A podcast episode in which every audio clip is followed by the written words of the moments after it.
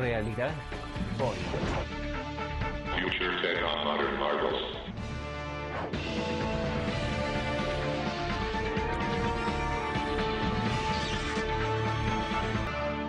A partir de ahora empieza un viaje radial por el género fantástico. Recuerdos, del futuro. Buenas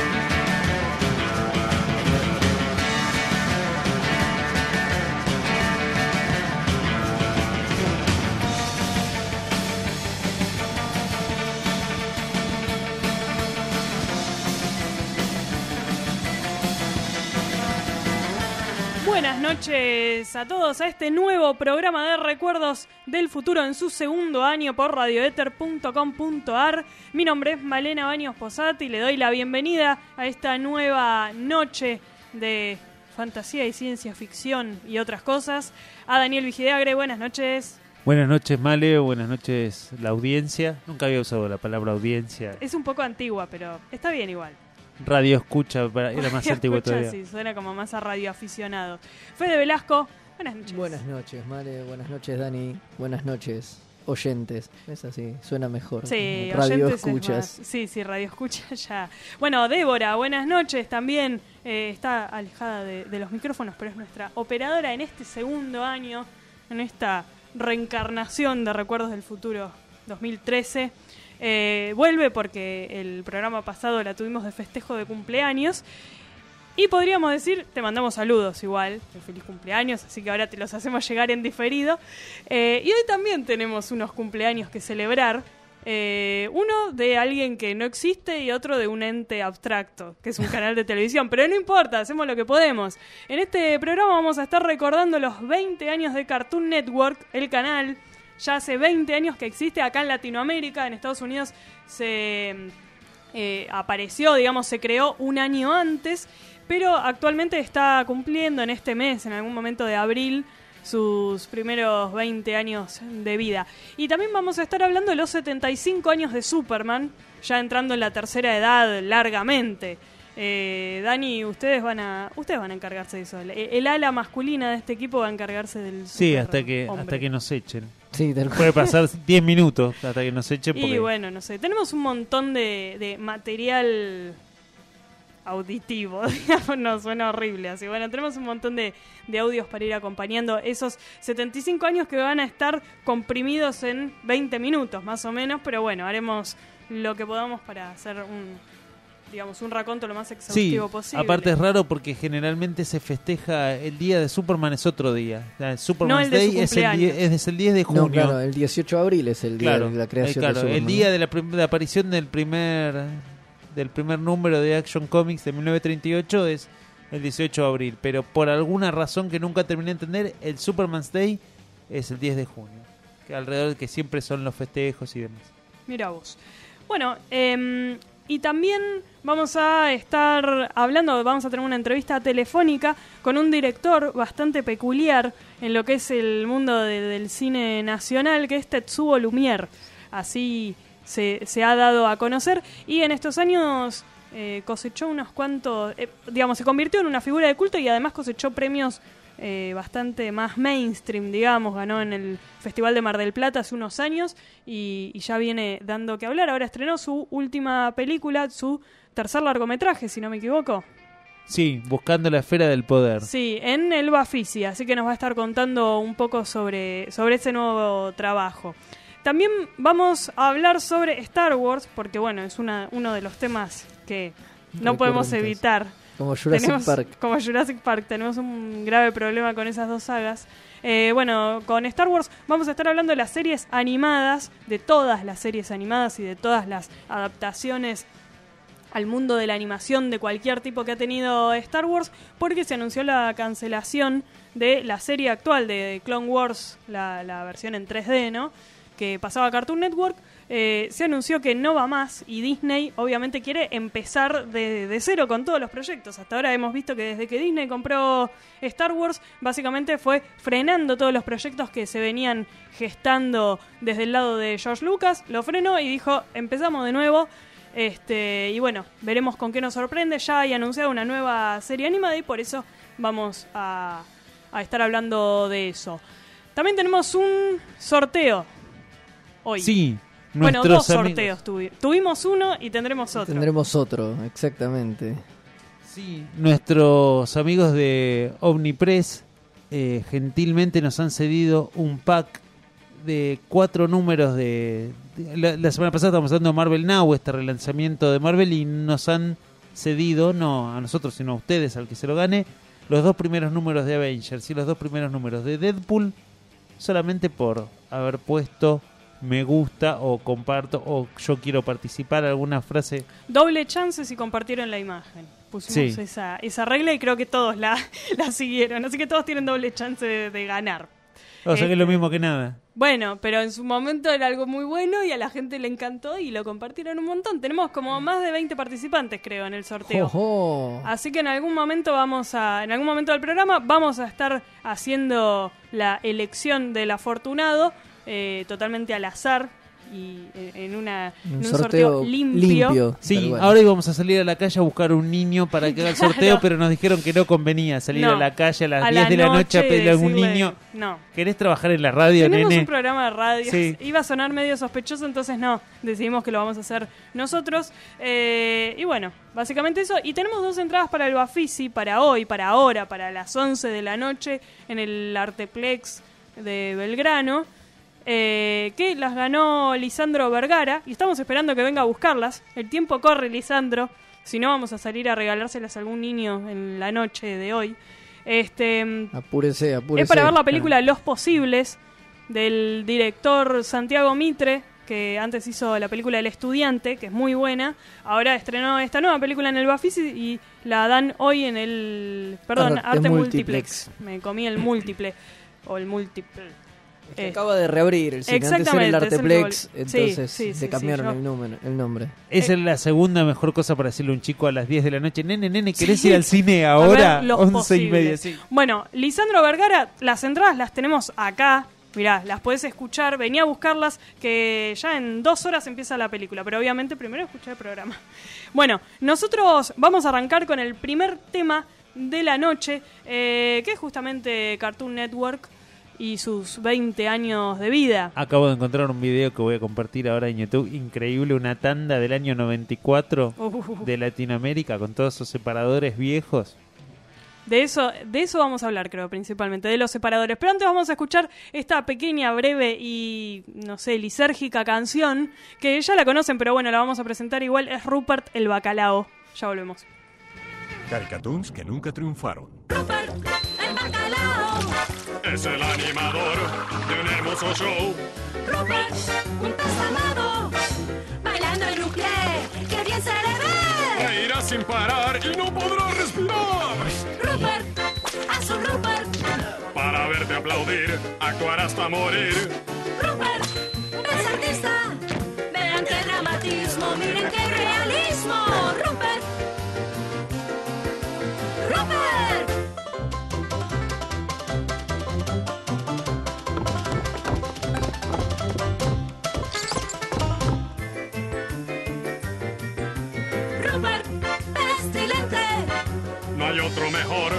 Es un gran actor. Rupert, el bacalao. Para verte aplaudir, actuar hasta morir. Rupert. Rupert. Bueno, como les ha quedado bastante claro, escuchábamos Rupert el Bacalao, cosa que se repite hasta el infinito. Para este, uno de los cortometrajes, uno de los cortos así a modo casi de, de- de separador que había en los 90 en Cartoon Network. Estamos recordando los 20 años del canal en Latinoamérica, de su versión latinoamericana, que es casi tan vieja como eh, Sí, sí, sí, sí, sí. la, la. Yankee, la original. Eh, y bueno, no sé, esto va a ser un momento así de, de recuerdos. De- dejaremos fluir los recuerdos de nuestra infancia barra adolescencia, juventud y adultez, Madurez. Claro. eh, con Cartoon Network, porque en sí uno nunca abandona Cartoon Network. Igual estos separadores son de una segunda etapa cuando ellos empiezan a producir sus propios Claro. separadores, porque al principio eran, eh, como pueden ver en la tanda que acabo de subir de YouTube, eran eh, cortitos y, y variedades de otras series De de, las que ya estaban pasando, cuando era un canal absolutamente vintage. Los que tuvieron la fortuna de, de tener en su en su canal de cable, en su sistema de cable o cable operador, Cartoon Network cuando, cuando empezó, Empezó. recordarán Era que era más que nada, sí, era buenísimo, pero era vintage casi. Yo lo todo. extraño, la verdad. Sí. Cuando después pusieron Boomerang, festejé que era lo mismo y hoy Boomerang pasa series de Chris Morena, es un desastre. Sí, sí, sí, serie Chris Morena sin Chris Morena, creo. Sí, digamos que Boomerang vino a hacer lo que en un inicio había sido Cartoon Network. Sí, y después se terminó después transformando en una cosa peor que Cartoon cosa. Network incluso. sí. Con una porquería. campaña, con una una campaña especie de mucho nostalgia más. inexistente, ¿no? Sobre series que nunca habían estado y berretas al mango, las que está pasando actualmente Boomerang. No, que ahora ya es otro canal. Sí, sí, ya Pero digo, cuando Lo, lo viejo loco- vuelve, era el Claro, lo loco es que cuando ¿no? empieza Boomerang le hacen una campaña mucho más fuerte y un marketing apuntado a esas series más fuerte de lo que el Cartoon Network en sí mismo tenía. Cartoon Network un canal de dibujos animados viejo, pero no hacía hincapié en volver a tu niñez mirando a Huckleberry Hound o una cosa así. No, No. claro, campaña obviamente. que sí tuvo Boomerang Que en sí su tuvo momento. Boomerang, pasa que Boomerang fue concebido, me parece, con esa idea. Cartoon Network, me parece, cuando empezó, tenía que llenar 24 horas de programación de dibujos animados y con lo que se producía normalmente hace 20 años no, no les alcanzaba. Entonces tuvieron que rascar del fondo del tarro y metieron todo, ¿entendés? Y va, había de cualquier cosa. Claro, porque Claro. cuando empieza es en realidad como un... Es uno de los primeros canales de dibujos animados de 24 horas. Acá ya teníamos el Big, si no me equivoco, con Sí, sí, 24 y horas. Cablín también. Cablín. Eh, pasa que, claro, no estaba pensado como un canal infantil, era un canal de dibujos animados. de, dibujos de animados que- todas las épocas. Claro, que originalmente habían sido pensados para chicos. Quizás no tanto los Looney Tunes, pienso. No, para mí es discutible que esos cortos para cine eran aptos para todo público, o eran para. Sí, para no sé si eran pensados para chicos, No cual. pensados para mí exclusivamente Sí. para chicos. Eran un Sí, poco más. Eran un poco más eh, dementes y un poco más violentos que de lo que después se hacía para televisión. Cuando empieza Cartoon Network es como la ventana que tiene Turner, el millonario Ted Turner, de usar todo lo que ya tenía comprado, ese archivo gigante que incluía todo Warner Brothers, todo Hanna Barbera. Claro, exacto. De hecho, surge así. En, en el 91 es donde se sitúa que empieza a, aparecer la idea de Cartoon Network. Eh, y en diciembre de 1991 tengo entendido que se lanza en Estados Unidos. Y es justamente, como decías, cuando Turner compra eh, Hanna-Barbera y la producción de Hanna-Barbera. Y bueno, elige eso, pensar un, un canal 24 horas para chicos que actualmente estaba leyendo que... eh, digamos, su rango de edad de mayor audiencia es de 4 a 11 años.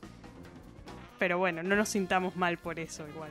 No, no, Podemos pero, seguir viendo cartoon y... No, Obviamente. pero es otro canal muy distinto. Sí, sí, ha cambiado bastante y tiene otra Bueno, sí, con Adult otra Swim lógica. también cambió el perfil y qué sé yo. Después Adult Swim creo que en Estados Unidos hoy por hoy tiene su propia señal, es un canal aparte.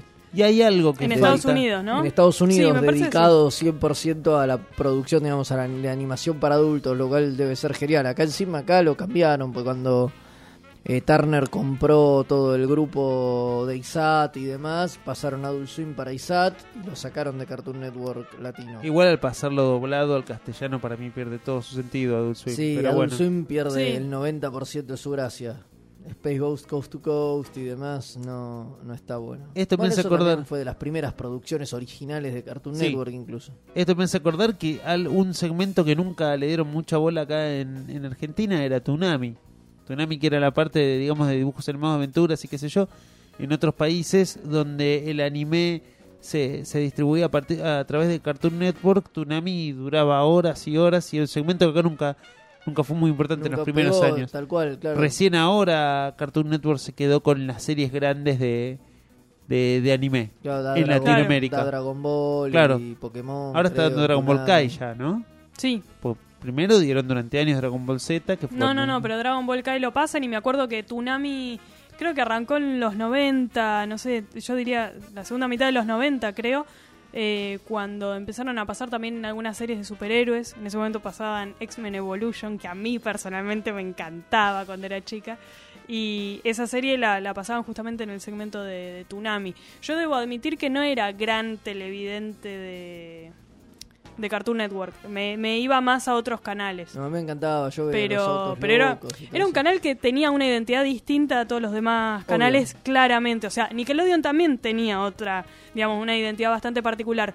Pero, digamos, Cartoon Network jugaba mucho más con cierta cosa más rebelde, si se quiere, de, de los dibujos, sobre todo en la parte en que empieza a tener los cartoon cartoons. Claro. Y se diferencia mucho a nivel estético porque con unas animaciones y, y un estilo, unos diseños bastante alejados, digamos, o con un sello bastante personal y además con esa idea de como una cierta cosa más irreverente que parecía plantear Claro, es Cartoon, que a son- diferencia de otros canales. son épocas muy distintas. O sea, a- en las primeras épocas, como te digo, era más vintage que recaía mucho en los dibujos clásicos. Bueno, qué sé yo, Tommy Jerry, eh, Droopy, mucho Looney Tunes, Y mucho, mucho Hanna-Barbera. Hanna-Barbera. Y me acuerdo, hoy me acordaba que estaba algo que era brillante los primeros años, que era el programa de Tex Avery. Era un programa donde solo daban cortos de, De Tex Avery. Show, sí, entre los de supuesto. M, sobre Sí. todo los de MGM, que eran unas cosas maravillosas para los estudiosos o los fanáticos de la animación clásica. También daban cosas de Walter Lantz, ¿no? Daban El Pájaro Loco, Andy Panda. Puede ser que tuvo una época de... sí, no, no, no te lo quiero jurar. Tuvo una época también que daban Popeye en blanco y negro. Sí, claro, estaba la época en que daban lo- el, el segmento de la, los primeros años también. La trasnoche eran La cortos en blanco y negro. Y ahí daban sobre todo Betty Boop y Popeye. Y Popeye. Tenía alguna otra cosa. Los primeros cortos de Looney Tunes, los blanco y negro. Cosas que, por supuesto, estaban perdidas de... Salvo Sí, más allá de los coleccionistas, na- nadie las tenía no o nadie las pasaba. Tal cual.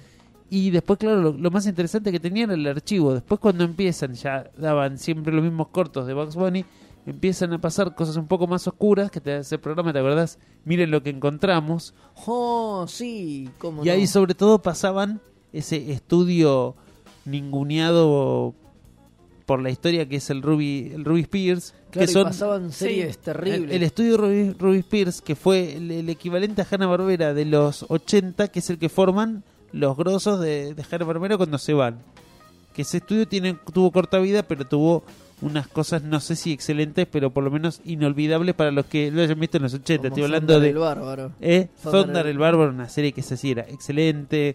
Eh, bueno, Los Centuriones, la, la serie animada de, de Mr. T, de Chuck Norris, Microman y Yuk, un montón de cosas, eh, Colmillo, Ah. un montón de series que parecían Hanna-Barbera, pero, Pero no, lo, eran. Claro. Y Eran bueno, y en Ruby el Miren lo que encontramos daban mucho. Bueno, yo creo que la primera vez que vi Chuck Norris fue ahí. Yo creo que Chuck Norris acá antes no se había dado. Oh, porque si Chuck Norris dio- son cinco capítulos. Y si se dio, pasó sin A pena diferencia ni gloria. No, la cosa es así. Acá cuando, llegaron los Coniemu, me Claro. acuerdo, pero, pero la eh. Cromi y Top Toys tuvieron los derechos del de de mm, Chuck Norris and the Karate Commandos. Claro, tal cual. Y salió todo. salió el álbum, las figuritas, las cartas, los muñecos, porque las licencias estaban, pero Cromi cuando compraba las licencias no sabía si iban a pasar el dibujo animado Claro, o no. Y el dibujo animado nunca Claro. lo pasaron.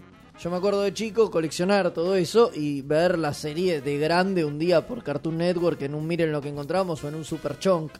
No me acuerdo. También, sí, sí, dos. sí, sí. Pero sí, también, bueno, y la de Mr. T, volverla a ver, la de Lassie también. Qué- Lassie qué and the Rescue Rangers. Ah, sí, que tenía ese ejército de roedores que, ayudaban a Lassie. Tal sí. cual. Sí, sí, era muy raro. Caminaban todos en dos de- patas. Era esos animales antropomórficos. Va, no, no antropomórficos, pero que caminaban como personas. Era como medio. Daban cosas como los. Pau Pau también. daban- Sí, sí, tenía sí, una sí. programación muy buena Cartoon Network. Bueno, y cuando empieza su producción original, también. En algún momento medio como que derrapa. Pero al principio era genial. Claro, Sí, empieza Johnny lo que era- Bravo, las chicas superpoderosas. Claro, Exacto. todo eso empieza como el World Premiere Cartoons que Sí. decían que iban a estrenar un corto por semana hasta el final de los tiempos. Bueno, tanto no fue. y ahí empieza. Creo que el primero, no estoy seguro si fue o la Johnny Bravo. o- no, para mí fue o Dexter o Johnny Bravo o las chicas superpoderosas. Que O en el esa época corto las ese chicas co- de Y Dino. las chicas coquetas se llamaban. El de momento. Dino estaba dirigido por Hanna o por Barbera. El de Dino papeles, también. El de. Dino también fue de la primera camada esa Sí, sí, de, de los primeros meses. Sí, de sí, los sí. primeros meses. Y muchos de esas series después se convirtieron en eh, en serie. Digo, muchos de esos cortos se convirtieron en serie. Sí, La vaca de- y el pollito. Dexter, Sí, eh, Claro. Bravo y las chicas superpoderosas y no sé si más. sí, la vaca y el pollito. No, bueno, por eso. Sí, la ya vaca la y el nombró. pollito, No, no me acuerdo. Soy la zarigüeya. Soy la zarigüeya No, era parte eh, de. Era parte de Vaca y Pollito y después tuvo su propio su propia serie, Soy la comadreja. Soy la comadreja, era, no Sí, Soy la comadreja. Soy la comadreja y Jaimico. parecido. Sí. Jaimico. Bueno, hay, hay gente acá opinando sobre Cartoon Network. Matías Gallardo dice, qué groso era este canal hace una década, ahora es una lágrima. Y sí, Y ahí le redobla Alfredo Leonardo Vila que dice, lágrima ahora es una mierda. Directo. Y Matías Gallardo, y güey, no quiero ser tan duro con Cartoon, me brindó buenos momentos, intento ser bueno. Tenemos el Good Cop y Bad Cop ahí en los comentarios de Recuerdos del Futuro Igual, sobre Cartoon. Es cierto, si Son lo los pienso, indignados de los fans de la animación. Claro. Hace años que no veo Cartoon Network, qué sé yo, uno cada tanto va y, Y bueno, pero ¿qué vas a ver? pero- No, No, no sé, yo miro a la mañana los sábados o los domingos, no me acuerdo, eh, la serie nueva de Scooby-Doo en Cartoon. Lo sé, yo tengo gustos un poco anticuados, pero bueno, creo No, esa sí. serie me gusta mucho. Y después no sé, qué sé yo, ya creo que también en un momento uno pierde el tren, vamos a admitirlo, qué sé yo, Ben 10, yo creo que es un programa que se ve bien, debe estar buenísimo, pero bueno, yo Sí, llegué no- no 10 soy años el- tarde. No soy el target. ya está, o no, sea, qué sé yo, si Yo hubiera creo que tenido hace 8 10 años, años, yo creo que hace 10 años podría haber visto sin demasiada culpa Ben 10. Sí, No, puede ser, serio. no sé, es- parece un programa bueno, qué sé yo. Digo- Después hay un montón de otros programas que directamente yo ni sé que, eh, que los están pasando porque capaz no tienen tanto merchandising como Ben 10 o algún otro, pero Yo recuerdo el fanatismo que me causaba, y esto hará 10 años, no mucho menos, Samurai Jack. Samurai Bueno. Jack Samurai fue Jack fue brillante. algo Muy superior bueno. de Geni Tartakovsky, el mismo de, de Clone De- Wars justamente. sí, de Clone Wars, que viene más tarde, y de del laboratorio de Dexter. Sí. Eh, Samurai Jack era brillante, que aparte tuvo un, claro, una serie cara para, para el criterio de del canal de, de Cartoon Network, pero en su momento eh, me acuerdo que tuvo unos eventos de prensa con merchandising, con todo un movimiento de marketing impresionante y la serie era, yo creo que excelente. Sí. Samurai Jack era excelente. brillante. Y después de eso igual ya Cartoon entra con un, en otra etapa que es, o sea, pasa de, de pasar cortos ya del archivo a producir sus propios cortos en un estilo bastante reconocible. Digo, aunque no fueran los mismos trazos, los mismos dibujantes, uno se daba cuenta que era Cartoon Network y no otra cosa y las otras cadenas los empiezan a imitar. sí. Claro.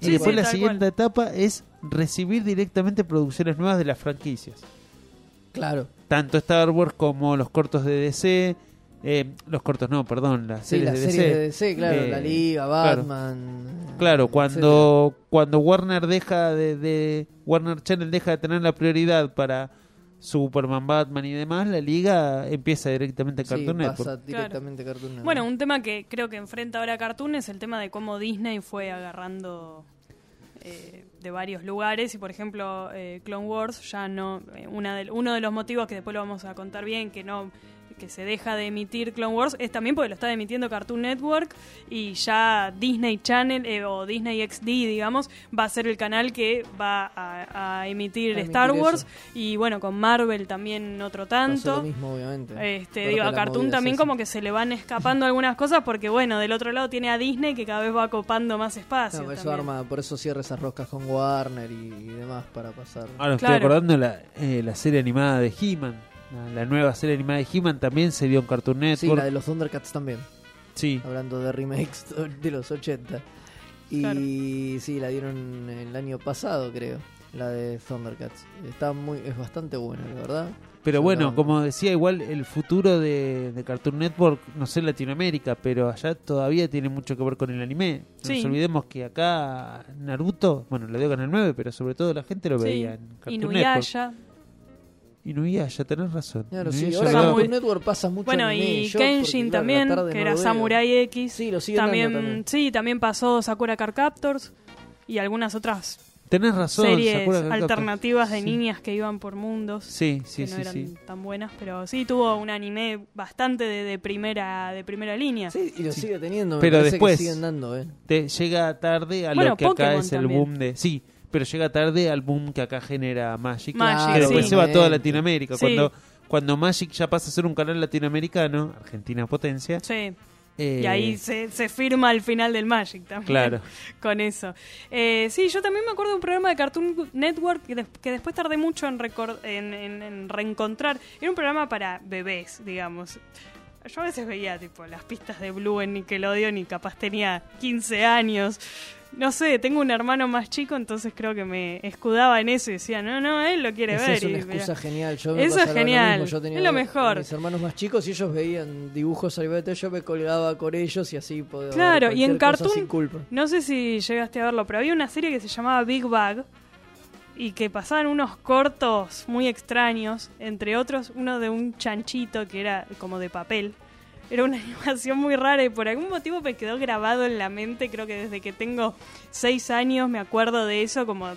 Yo creí que me ibas a hablar de las tres mellizas. Eso también lo miraba, las tres mellizas también era uno de esos programas típicos que me gustaban de aventuras y niños. Sí, pero ese Era como estaba, los Rugrats cultos o algo estaba así. en Cartoon Network tipo a las Sí. 6 de la mañana. Sí, sí, yo Que miraba había, las tres Había un dibujo de, de Don Quijote que ahora no puedo recordar. Tipo era Don Quijote con animales. Bueno, ya me voy a acordar. Ah, sí, como una especie de perro bigotón. Sí, sí, ya me un- voy a Un acordar. horror, un horror. Eso no era bueno, no, no, no podía ser bueno de ninguna manera. Bueno, después vean el separador ese que les dejé en YouTube. Ahí ahí se pueden aprender a dibujar con... que está con- y, y me emociono. Sí, pero aparte están esos separadores horribles de, de los programas de los 70 de... De Ricky Ricón. de- sí, de los Picapiedras, los Picapiedras No, Variety Show, que te aparece, no no. sé, la Pebbles Pebbles adolescente, adolescente. a- haciéndote a dibujar, no sé, una- alguna boludez. Y agarra cinco popotes y arma así, yo me acuerdo de eso. Bueno. Los daba todo el tiempo. Y así así terminamos. Sí, sí, ya no nos ya el tenemos tiempo. la tanda Sí. acá diciéndonos que, que esto ya está. Cartoon Network ya está. Hemos festejado los 20 años. Eh, sigue comentando la gente sobre, sobre este tema, pero bueno, sigan haciéndolo y a lo largo del programa vamos a ir leyendo los mensajes. Por lo pronto nosotros nos vamos a una tanda, quédense ahí porque en el bloque que viene vamos a estar hablando con Tetsuo Lumière sobre su nueva película y un poco también sobre toda su carrera como director. Así que quédense que ya volvemos. La primera red. Radio Éter. La primera radio con escuela propia.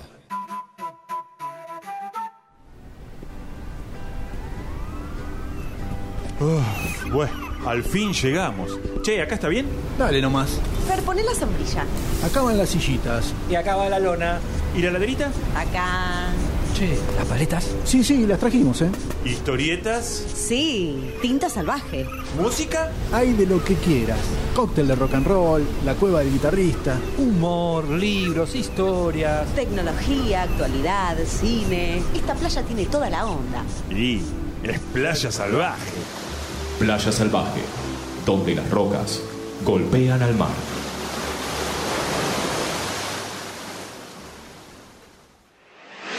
Conectate arroba radioeter.com.ar Radio Éter. La primera radio con escuela propia.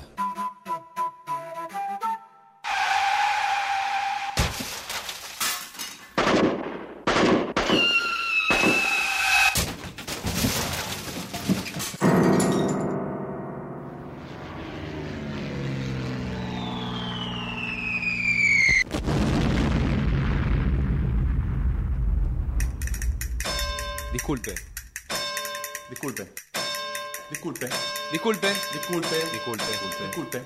Si todos miramos nuestro ombligo, la vida en común es un caos. Hay un mundo más allá de tu ombligo. Anímate a integrarte y a participar. Radio Éter. Comunicándonos. Radio Éter. La primera radio con escuela propia. Dicen que la realidad supera a la ficción.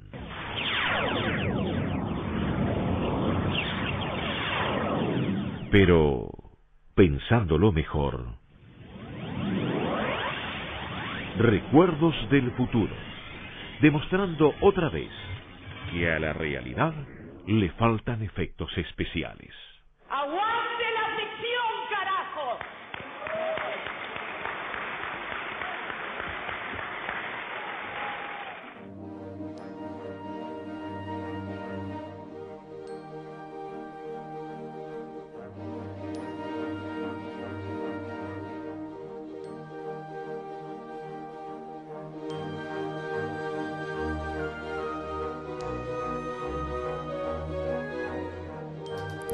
Seguimos en Recuerdos del Futuro y arrancamos con la entrevista de la noche, Dani. Así Sí, los tenemos con nosotros a Tetsuo Lu- Lumière, uno de los directores independientes más que, que- que más eh, más ah, bueno, no me sale la expresión, no ¿Qué importa. pasó? Que, que más impacto ha causado en los últimos años, no solo en Argentina, en concursos y en festivales, Sino sino, en todo el mundo. en todo el mundo. Hoy es una de las funciones, se estrenó en este nuevo oficio su tercer largometraje. Tetsuo, ¿nos escuchás? Buenas noches. Sí, ¿qué tal? ¿Cómo están? Hola, buenas noches. Bueno, contanos un poco de tu nueva película Buscando la Esfera del Poder, que hay una función esta noche. Eh, bueno, Buscando fuera del poder es una comedia silente, una comedia muda, con toques de ciencia ficción. Eh, se trata sobre una sobre un- una especie de villano que viene de otra galaxia a buscar la esfera del poder que fue robada por una princesa que accidentalmente queda varada en la Tierra. Este y bueno, mientras se encuentra la esfera del poder, el malo que se llama Simox hace un par de destrozos en la Tierra, rompiendo un par de monumentos públicos y ese tipo de cosas. Y ¿Cuáles son tus influencias en, en Bueno, la película? peli es tipo, y básicamente es eh, Chaplin, mucho Buster Keaton. ¿no? Chaplin, Buster Keaton, tiene muchas cosas de, de los Power Rangers también, muchas cosas de, de Ultraman, muchas cosas del show de Benny Hill, tiene muchas cosas de... un poco de Sentai por ahí. Cosas así, cosas así, tiene cosas de... o sea, el Imperio contraataca, cosas así, de, un- de esas, de ese tipo de películas de ciencia ficción, eh, así como media épicas. Ajá. Este, que tiene como una mezcla de, todo ese tipo de cosas, digamos. Y- Son como, mis- como mis influencias, digamos. En la peli se ve bastante claro todo eso. Claro, y la peli esta eh, la- eh, estaba recién mirando, no la hiciste así en blanco y negro y con esa estética más, más retro, digamos. color y tiene un montón de efectos digitales, muchísimos, más tirando para el final. Este, tampoco son efectos digitales que se ven reales, digamos, pero no dejan de ser efectos digitales, muchas explosiones, hay peleas de robots al final. Este, con muchos pequeños efectos que son un montón en realidad. Ahí me ayudaron como 10 personas a hacer los efectos digitales de, de la peli. Y ahí tiene efectos digitales y tiene efectos eh, efectos cuadro por cuadro también, que es los primeros las primeras como las primeras animaciones que se hizo, eh, moviendo moviendo un objeto, digamos, Sí. objetos que se mueven así mágicamente por, por, por la peli y nada, básicamente tiene todo todo todo ese tipo de cosas. Es una comedia, dura como dos horas la peli. ¿Cuánto tiempo eh, tardaste, digamos, en filmarla? ¿Cuánto eh, tiempo demandó el, Mira, el yo proyecto? estuve, yo la empecé hace muchos años eh, y habré estado como un año curándola y después la retomé ahora en junio de este año, del año pasado, perdón, Sí. y la edité todo ese tiempo, habrán estado en total unos dos años más o menos.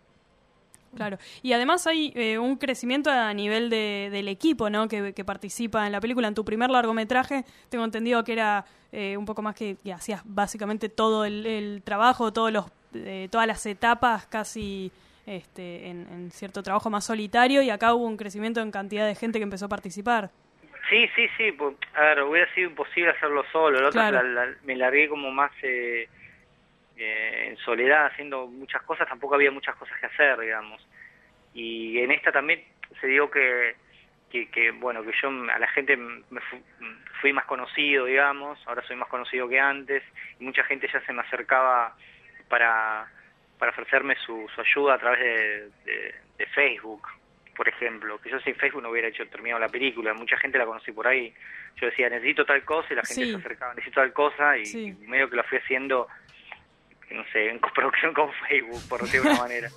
Pues me apoyó, si me apoyó cada vez que necesitaba algo, lo pedí ahí y, y aparecía. Siempre había alguien que tenía lo que yo necesitaba y eso estuvo buenísimo. Laburé con gente que, que, no, que no les vi la cara jamás o que hablé dos veces por teléfono, ¿entendés? Y no les vi porque, vi porque viven muchos afuera. Claro, Uno, uno en Córdoba, en Corriente, me llevaron a hacer escenas enteras. Claro. Pero no les vi nunca las caras y están esperando verla, que nada, hasta algún día cuando la termine bien se las mandaré o lo verán en un festival en su provincia. Claro. Eh, y además tu segunda película, ¿no? TL2, eh, ganó en el Festival de Mar del Plata y eso Sí, fue también como un, una cosa de un visibilización rara, claro, sí. Sí, sí, fue un reconocimiento to- copado, digamos. Este, pero nada, más allá, no, no más que eso. Claro, claro. Pero, al mismo tiempo eso también ayuda un poco a, a darte a Ayuda a conocer. que, la, que, Mm. que de afuera eh, seas visto, te legitima, digamos, como decirlo de alguna manera. Claro. este y, y está bueno eso o sea te legitima de alguna manera como salir en una revista o como saber que, que, que hiciste algún tipo de que ganaste un premio en un festival todas esas cosas como que te, te legitiman digamos y está bueno Contanos, Está- perdón, Tetsugo, con- contanos de tu repercusión en festivales, a, a dónde has viajado. Yo me acuerdo, te conocí en, en el Festival de Cine Inusual, que vos estabas a punto de ganar de viajar a Japón hace unos Ah, años. da un toque porque me estoy mudando pero un toque Sí. hola Sí, Llegó el flete. hola perdón ¿eh? ¿Llegó el flete? Sí, no, porque me estoy yendo, estoy medio mudándome, bueno, espero que no se corte. Este, sí, sí, no, no, estuve en Japón pero hace como cinco años más o menos. Claro. y- que fue por un- una especie de work in progress que hizo y que hice y nada, estuvo buenísimo. ¿Con qué peli era? eh, ¿Con Tele1? ¿Cómo? ¿Con qué peli es que ganaste lo del Working No, Progress? era un work in progress sobre Mi reino por un platillo volador, que era la primera Claro, sí, película. que- Tele- por eso Tele1, Mi Reino por un platillo volador, sí. Sí, y nada, estuvo buenísimo, la verdad, viajar ahí y ese, nada, ahora espero viajar con esta peli a lugares más interesantes, digamos, o, o tan interesantes, digamos. Claro, más interesante, no, no sé. No, no, porque realmente Japón es otro planeta. Claro. que sí, sería ir a Júpiter, algo más interesante. Pero bueno. ¿Y a futuro tenés otros proyectos ya en puerta o, digamos, imagino que te estás enfocando en, en la difusión de la nueva película, pero me parece que también sos una persona bastante eh, de, No, de estar laburando en varias cosas. ¿Qué, qué viene Quiero como después? retomar un largo, digamos. Sí. Quiero quiero hacer otro largo ahora y tengo como varios cortos para hacer. Pero la verdad es un largo que quiero hacer ahora que, que sería como Tele 3. Es como una para cerrar la trilogía, pero no sé en qué momento lo haré, no tengo recursos, no tengo energías en este momento. Para mí, la Feria del Poder todavía no la terminé. Sí. Así que me falta, al, al- me falta me falta un par de meses para terminarla y a partir de eso veré qué hago. Claro. Buenísimo. La vamos- Eso y tomar distancia y recuperar un poco de mi vida, que estoy re quemado. y bueno. ¿Se va a poder ver afuera del Bafisi una vez que termine el Bafisi la película? Sí, sí, obvio, obvio, yo sí, seguro. Yo me voy a dedicar ahora, ahora que termine de mudarme, me voy a dedicar a, a, a como a, mm, como si, tratar de, de- de corregir las cosas que están mal Sí. y a partir de eso, nada, eh, le empezaré a mover por festivales y estará, no sé, en el Malva, donde siempre estuve, y algunos circuitos alternativos. Claro. claro. Buenísimo. Buenísimo. Bueno, Tetsuo, muchísimas gracias. Eh, suerte ahí con el final de la mudanza. no te interrumpimos más. Con una mano. Bueno, muchísimas gracias. Eh, buenas noches y seguimos en contacto para difundir la peli. Dale, gracias. Bueno, buenas noches. Chao. Bueno, hablamos con Tetsuo Lumier ahí en pleno en, en pleno flete, subiendo Una- los muebles una de al las camión. más extrañas que hemos hecho Pero bueno, pero perfecto, es lo que le da color a, Está bien, a- a sí. estas cosas. Eh, nos estaba hablando de su última película que se está estrenando en el Bafisi y probable- probablemente después siga camino por otros eh, circuitos de, Sí, de difusión no alternativos. terminado. Se ve que no está muy conforme con el corte que mandó el Bafisi. Le- porque va, todo va a ser un director's cut, Porque ¿no? todo el tiempo está diciendo, no, porque me parece que hay que terminarla, que hay que ter-". Entonces digo, pero bien. pero Bueno, igual- le, le- le hará algunos retoques en estos en estas próximas semanas y estará y estará saliendo por lista otros Eventualmente, sí. por otros lados.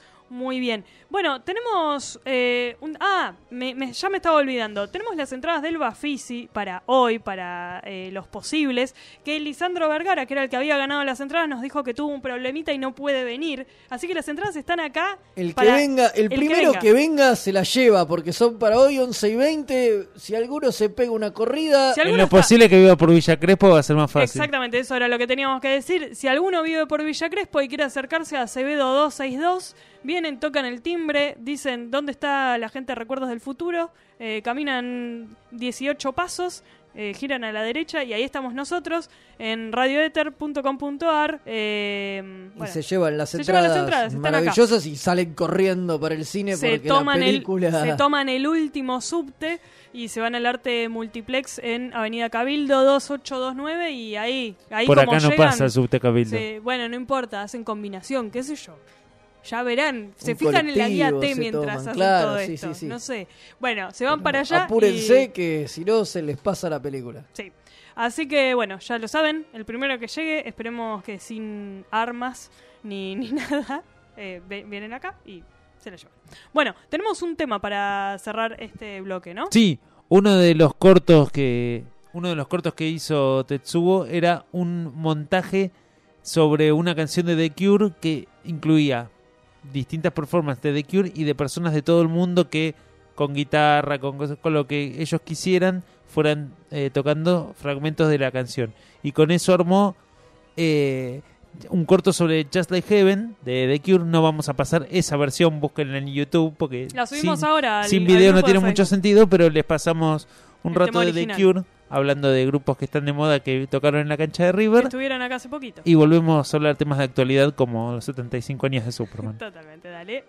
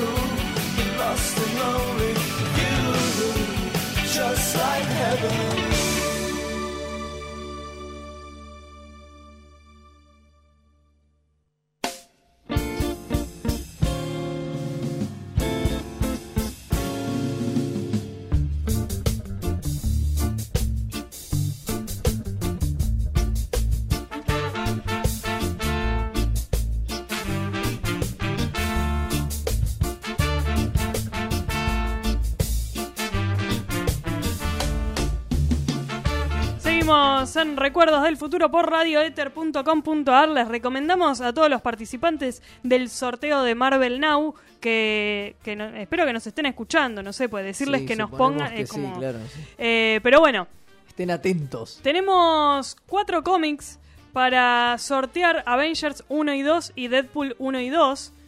Va a haber dos ganadores. Decidimos ahora por decreto. Hay muchos participantes y se merecen dos premios. Unos van a tener Avengers y eh, uno, perdón, va a tener los dos números de Avengers y, el otro otro va a tener los lo- dos números de de, Deadpool. de Deadpool. ¿Quién va a tener cada cosa? No sé, el primero que llegue elige y el segundo Se ya jode, está. sí. Se jode y se queda con lo peor, con, con lo más horrible de todo. Y genera resentimiento hacia este Dani les va a dar programa. un abrazo. ¿qué? ¿Qué? Claro, ese es el premio. Sí. Claro. Bueno, acá tenemos la bolsa, como están escuchando, están todos los papeles adentro. Está acá el escribano Sí, sí, sí, sí. certificando. Obviamente tenemos al escribano de, de Crónica, no sé, alguno de esos que son como muy serios. Eh, y vamos a proceder a la elección. Como no tenemos un niño inocente que elija, eh, vamos a hacer que Débora haga los honores. Sí. Nuestra operadora que no tiene este amistad con ninguno de los participantes. Ahí está, está Mm. eligiendo. ¿Quién el- querría también? Debe no, haber cada por uno. favor. A ver, tenemos al primer ganador que se ganó, no sé qué cómics, después va a elegir si Avengers o Deadpool. El primer ganador es Lisandro Vergara, el que no vino a buscar la entrada del Bafisi. No, no, lo tenemos que impugnar. Si no vino a buscar la central del Bafisi. Acá tenemos a la persona con más suerte de la noche, porque de los dos sorteos ganó los dos. Yo le recomiendo que salga ahora de su que vaya casa. al casino. Que venga a buscar la central del Bafisi, que vaya al casino esta noche, después de ver la película Los Posibles, que seguimos acá con las entradas, eh, que después de ver esa película... eh, vaya a jugar unos numeritos a la lotería, por lo menos, porque bueno, Lisandro Vergara es el primer ganador del sorteo y segundo ganador del, Sí, más le vale que la próxima venga, ¿eh? Sí, si no, la próxima ya está. está, Lo sí, bloqueamos de recuerdos del futuro. Si es él de nuevo, rompelo, Débora. No, no, no, ya tenemos el papel afuera otra vez. No. Segundo ganador. Chan, chan, chan, chan. A ver quién es. Diego Andrés Pigo.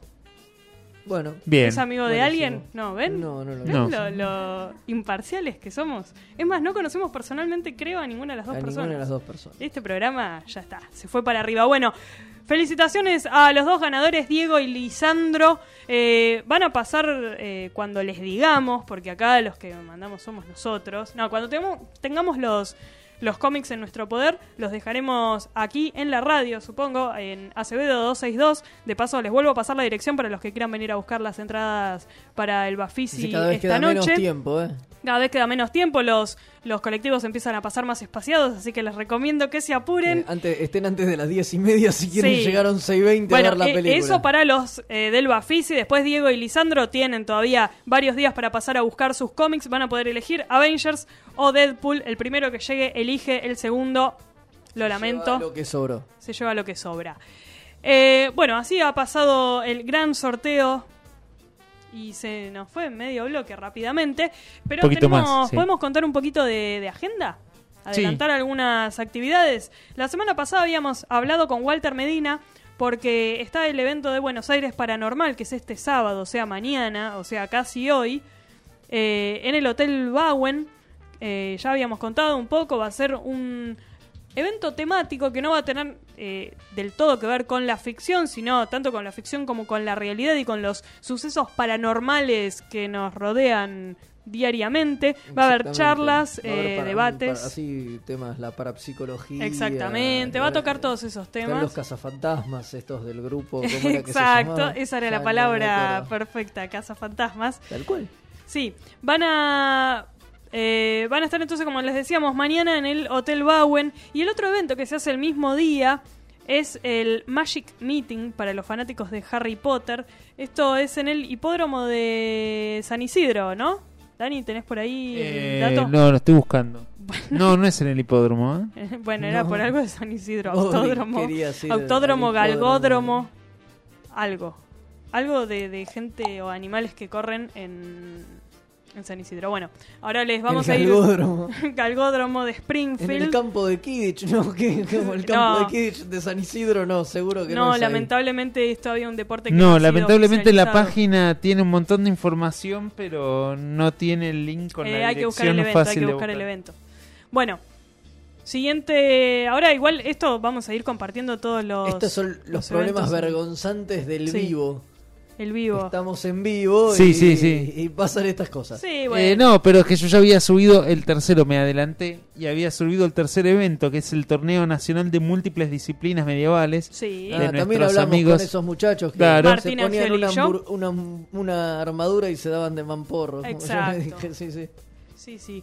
La historia nunca debió debió seguir después de eso porque Ah, era tiene- el máximo de- del deporte. Es en una calle impronunciable. Ah, eso es lo más difícil. Esto es en Bella Vista, así que como verán tenemos eventos eh, por todos lados. Ya les dijimos San Isidro y acá en Capital y ahora en Bella Vista. El problema es cómo decir la calle. Dani, ¿vos te animás a decir la calle donde transcurrirá el torneo Por supuesto que me de disciplinas medievales? Animarse se anima. Es, ¿Querés que lo diga eh, bien? sí.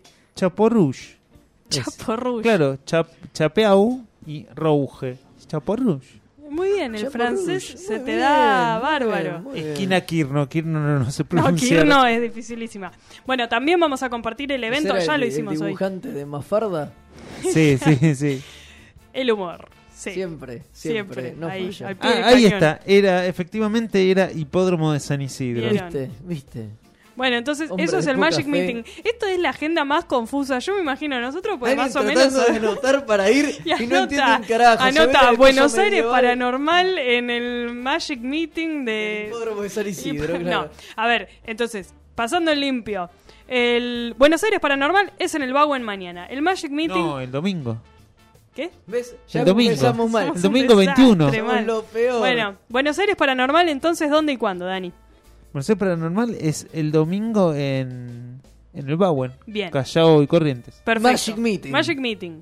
Es en el hipódromo de San Isidro también, También el domingo. Sí. Ahí está. Ese era el error. Ahí venía el Y error. el torneo de combate medieval Ese- Que si sí, ya lo subí es mañana. Es mañana en la calle esa Chaperrouge. Chaperrouge En y Bella Quirno Vista. en, En Bella, Bella Vista. Vista. Perfecto, así que tenemos eh, opciones para nuestros oyentes de absolutamente todos los rincones de esta provincia, digamos, de Buenos Aires, o sea, Buenos Aires capital y sus y Alrededores. sus alrededores. Eh, y bueno, con esto hemos hecho sorteo, hemos hecho este, ¿qué más hicimos? Ah, lo de la agenda y acá nos están hablando por todos lados en Facebook y bueno. Gente quiere que le regalemos cosas. Sí, seguro. sí, sí, o sea, ahora Están ya- como locos. Sí. Ahí Flor, Florencia Rodríguez Vida, que nos escucha siempre, dice es en el hipódromo de San Isidro, nos gritaba. Y muy bien, muy bien Hace gritado muy estuvo. bien. Sí, igual puso una S en lugar de una D, lo cual De Is- Cuesta entender del todo. No importa, la entendemos igual. Bueno, De San Isidoro. Es el hipódromo de San Isidoro. de San Isidoro. tiene sentido. Muy bien, señores, así, así terminamos de una vez con esto, con esta farsa. No, ahora vamos a publicar los nombres de los ganadores del sorteo, así ya saben que, que ganaron y pueden venir a buscar sus cómics cuando gusten. Nosotros nos vamos a Y una ya tanda empezamos nuevamente con Superman. y empezamos con los 75 años de Superman. Radio Éter. Conectate arroba radioeter.com.ar La primera radio con escuela propia.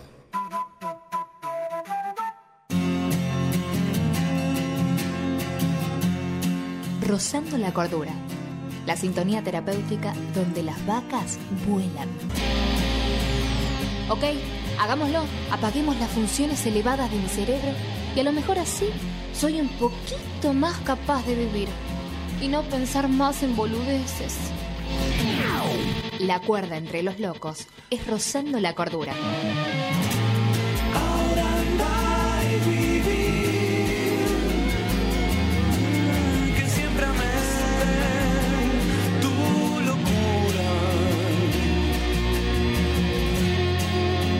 Todo lo expuesto es generado por medio de la Asociación Libre sin abuso de psicofármacos o drogas blandas. Rozando la cordura. Conectate arroba radioeter.com.ar Con la basura vienen las ratas. ¿Vos las vas a llevar hasta el río? No sos el flautista de Hamelin. Saca la basura de 20 a 21 horas y tirala en los contenedores públicos. Cuida tu espacio. Radio Éter, la primera red. Radio Éter. La primera radio con escuela propia. Recuerdos del futuro.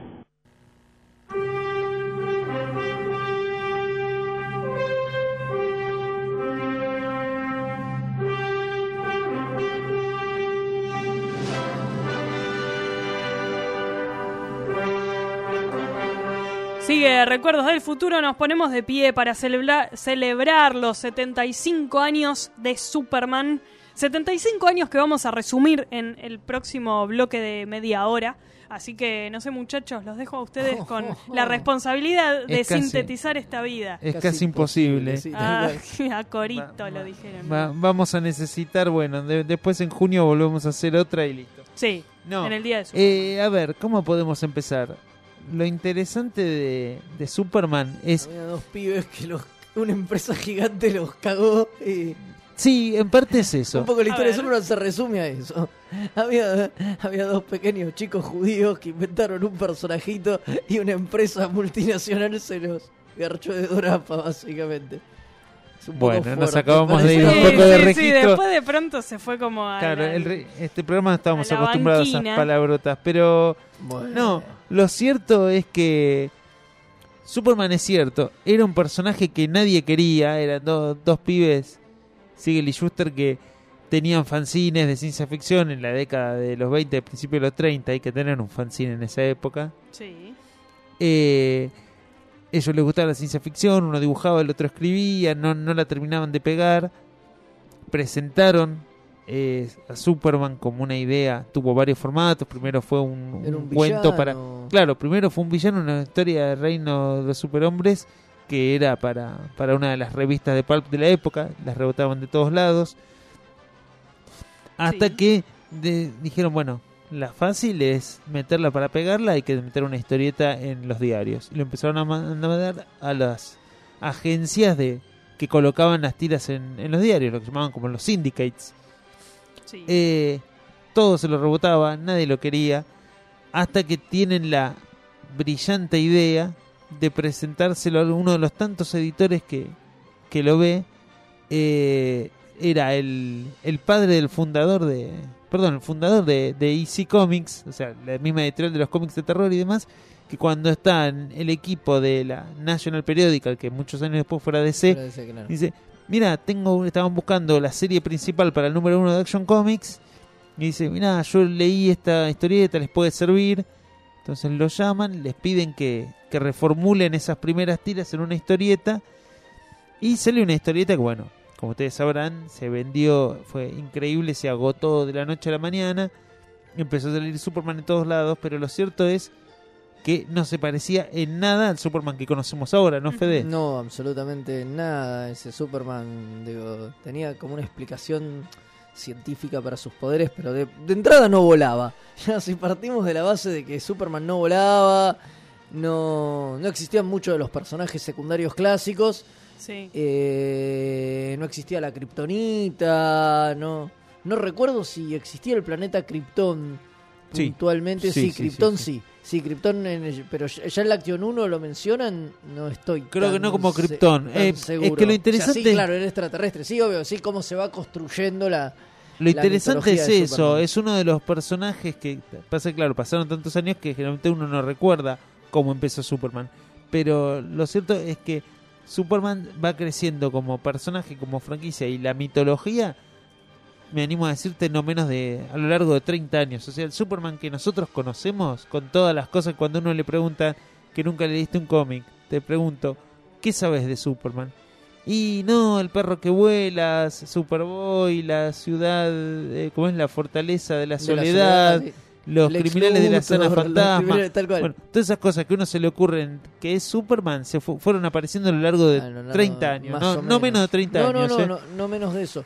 Y Les están aplaudiendo mientras Gracias. hablan, ¿vieron? Tal cual. Y no, y, y es eso lo que vos lo que vos decías recién un poco, ¿no? Cómo se va construyendo. Y bueno, por ejemplo, al principio era muy violento, pero eso es algo muy característico también de los cómics de finales de los 30, principios de los 40. Había como otra forma de, de ver las cosas, obviamente estamos hablando de hace 75 años, y, y muchas veces uno los lee, las historietas, y se sorprende por eso el grado de violencia. Superman entra, se pelea con chorros comunes, los sopapea, y, vos decís, Le, le pegaba a, en una de las primeras historias, creo, en la primera, el primer número, que le pega a un tipo que le está pegando a su mujer. A su mujer, o sí, sí, sí. Se, se- se meten con, con fraudes, de- defienden sindicatos, digo, historias que no tenían nada que ver con, con lo fantástico. Casi. No, no, prácticamente nada. pe- Peleaba con delincuentes de muy poca monta, digamos, Sí, para pero, ser pero incluso con cosas como con cierta eh, sensibilidad social.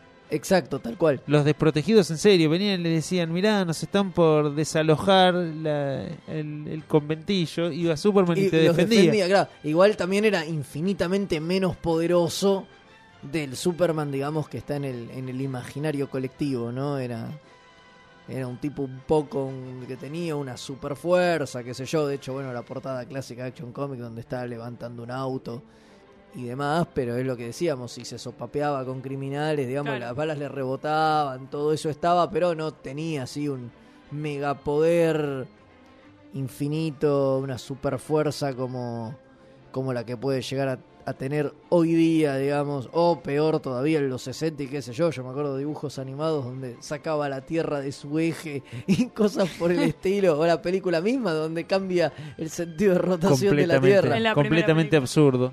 Y, y Eh, el beso que, que te hace perder la memoria también, no nos qué horror, qué horror, qué horror, qué horror. Eh, no, pero lo cierto es que, como decíamos, está Superman enseguida, en dos años, empieza a, a rebotar por todos lados, empieza a ver merchandising, empieza a ver otros medios y ahí es que aparece eh, el serial de radio, que es donde muchas de las cosas de las que hablamos aparecen por primera vez. Exacto, bueno, la kriptonita. La kriptonita, Lex- Krypton demás. No, Luthor. Lex Luthor ah, debuta en Action Comics. En Action Más o Comics. menos, eh, medianamente el toque, pero es muy parecido a todos los otros villanos científicos, locos, sí, pelados, que inventan rayos gigantes.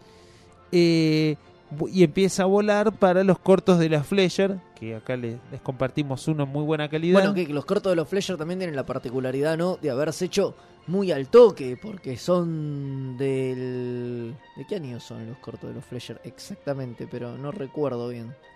Pero del 39 o del 40... El primero es del 41. Ahí está, el 41. Cuaren- O sea, muy al toque. Si tenemos en cuenta que Superman lo crean en el 38, a los cuatro años, digamos, de crear Eh, el personaje, tener una serie Sí, animada. y tenemos demás. ahí, tenemos ahí eh, Tenemos la- un audio sobre- Sí, lo- sobre lo, eso. vamos a pasar. Bueno, dale, escuchamos eh, Superman Fleischer. los, sí, eh, el opening del episodio 1 ¿sí? Sí. de Superman de 1941.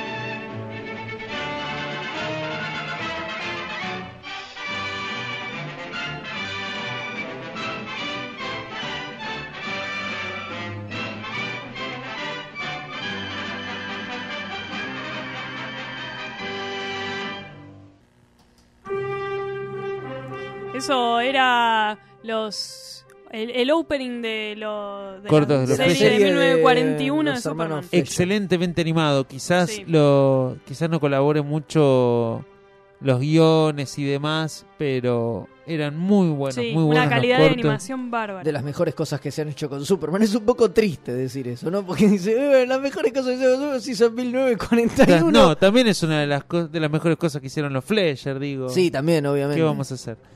Eh, bueno, estos son los cortos de los 40 y si escucharon el tema de It's a Bird, It's a Plane, It's Superman, ese texto y después el que se repite en los seriales de, de radio que fueron muy exitosos, que duraron casi una década, en los que también aparecía Batman, aparecía Robin, eh, Sí. empieza ese texto básico que se ha repetido durante casi 30, 40 años en distintas adaptaciones con pequeños cambios. Es un pájaro, Eh, es un avión. No, Débora, si tenés Superman. por ahí eh, Adventures of Superman Season 1, ahí lo vamos a escuchar con, con Dale, detenimiento. Lo escuchamos.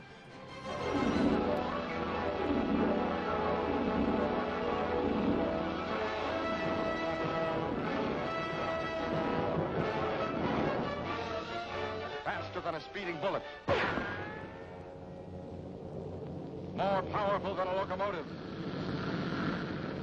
able to leap tall buildings at a single bound. Look, up in the sky, it's a bird. It's a plane. It's Superman. Yes, it's Superman, strange visitor from another planet who came to Earth with powers and abilities far beyond those of mortal men. Superman, who can change the course of mighty rivers, bend steel in his bare hands, and who, disguised as Clark Kent, mild-mannered reporter for a great metropolitan newspaper, fights a never-ending battle for truth, justice, and the American way. And now, another exciting episode in the adventures of Superman.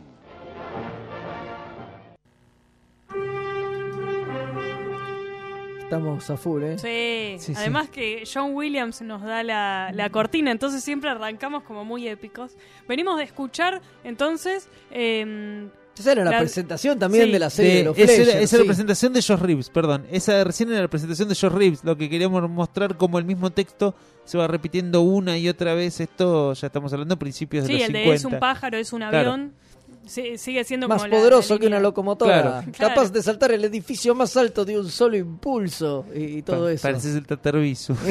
Sí, bueno. Así, lo, Sí, sí, sí, tal cual. lo interesante es que esa serie de Superman, que bueno, nos, nos, nos puede parecer primitiva de los efectos, y de hecho lo es, eh, es interesante porque es la que ayudó a, a ser masivo, quizás más masivo que nunca, a Superman en los 50, cuando la serie no de los cómics ya no era lo mismo que en los 30, principios de los 40.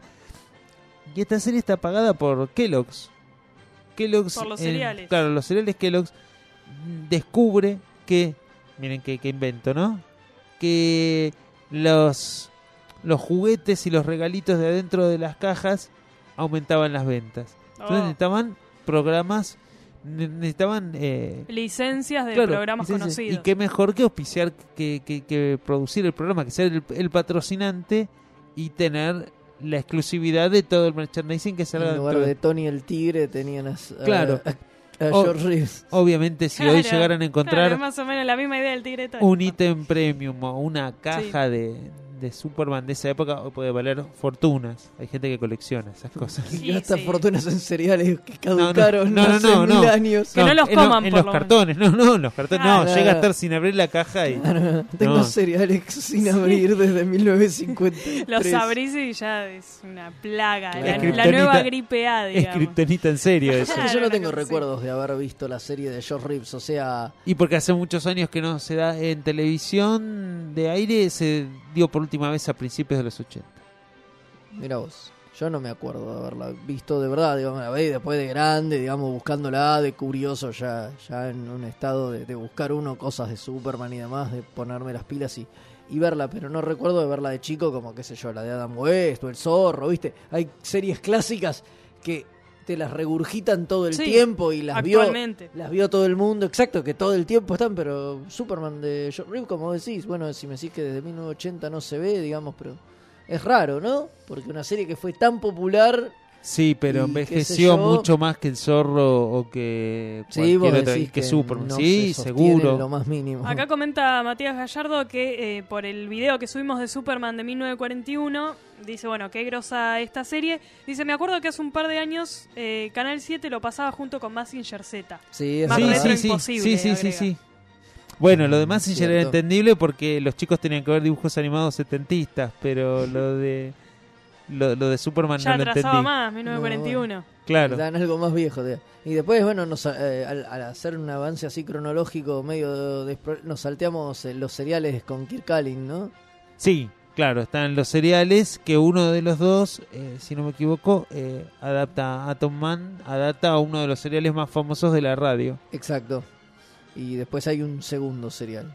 Son dos. Y después es que Kit Kalin aparece en la película Claro. de Christopher Reeve haciendo Sí. del padre de Lois Lane. En un cameo, sí. En un En, realidad estamos sacrificando lo de los cómics, así que bueno, cuando volvamos a hacer algo de Superman nos vamos a tener que centrar más en los cómics porque agarramos Esto es como más directamente- audiovisual, digamos. Sí, claro. Eh, la, El- la perspectiva de, de hoy. Lo que no quiero dejar de mencionarles es que si bien fue un éxito para Kellogg's, para todos, menos para el pobre George Reeves que, que estaba frustrado con que iba a ser de Superman de por vida, pues eso Ah. fue medianamente cierto Ya- porque murió sí, ya que estamos, aprovechamos y recomendamos la película Hollywoodland, sí, Hollywoodland, señor. que es brillante. Sí, es muy buena, muy buena. Y toca todo ese tema. Sí, exacto, todo el, el drama, digamos, El de, drama de- de Reeves. de Reeves. De Reeves, perdón. En Sí, una Dani, gran actuación de Ben Affleck. ibas a decir que no querías dejar pasar, ¿qué? Claro, cuando la serie ya no se puede producir por distintas cuestiones, incluyendo la muerte de Josh Reeves, lo- los editores de, de Superman que estaban involucrados directamente en la producción, Sí. Whitney El- eh, no, Sí. te- esto te voy a poner, es importante. Eh, no, es que estás hablando y... eh, decide seguir, dice, ¿qué podemos hacer? No tenemos Superman. Sí. Una de las opciones es un piloto de Superboy, que no es una gran cosa, del año 61 creo, por ahí, 61, que es directamente sacado de cómic de Superboy de la época. No está muy bueno. No está la piloto legión de Super- superhéroes, de Superboy. no, no, no para bueno. nada, no, no, no, No, es un plomo. eso. Pero lo que está realmente bueno es el piloto de Super Pup. Alguna vez hemos hablado Sí. de Super Pup, pero siempre es bueno una excusa para que ustedes vean Super Pup y lo comprueben No por sus propios realmente ojos. bueno. No, ¿Qué seas- no, no le mientas, pero- no le mientas a la gente. No, es no, una- es algo digno es de una- ver. Ah, Si bueno, yo creo- Eso sí, que es digno de Pero ver. esperen, esperen, ¿qué es Super Pup? Bueno. Definamos. Super Pup era como Superman, pero para mascota. chicos. Primero era Superman hecho perro. Primero dijeron, hagámoslo animado, demasiado caro. Bueno, Claro. hagámoslo con marionetas, con títeres, algo muy común en los 50 en la televisión infantil. No, es muy caro. Más, eh, menos caro que la animación, pero es muy caro. Bueno, ¿qué podemos hacer? Disfrazamos Contratar- enanos. Contrataron actores enanos, algunos muy famosos de, de Hollywood, y los disfrazaron de perros, así como suena. Hablamos del año 1958. Sí.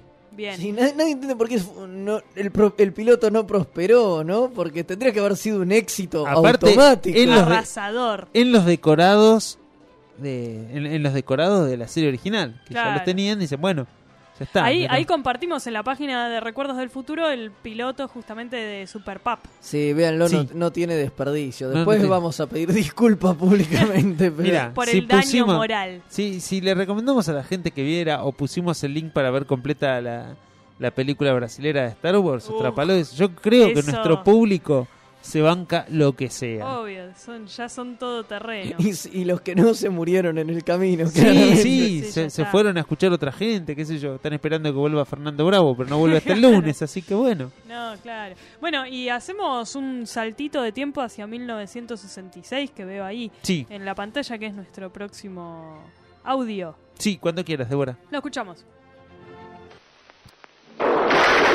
Faster than a speeding bullet. More powerful than a locomotive.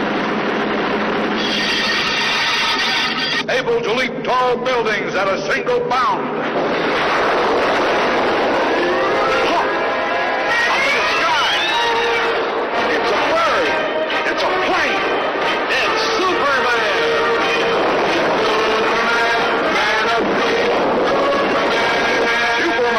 Rocketed to Earth as an infant when the distant planet Krypton exploded. And who, disguised as Clark Kent, bioplanetary reporter for the Daily Planet, fights a never-ending battle for truth, justice, and freedom with superpowers far beyond those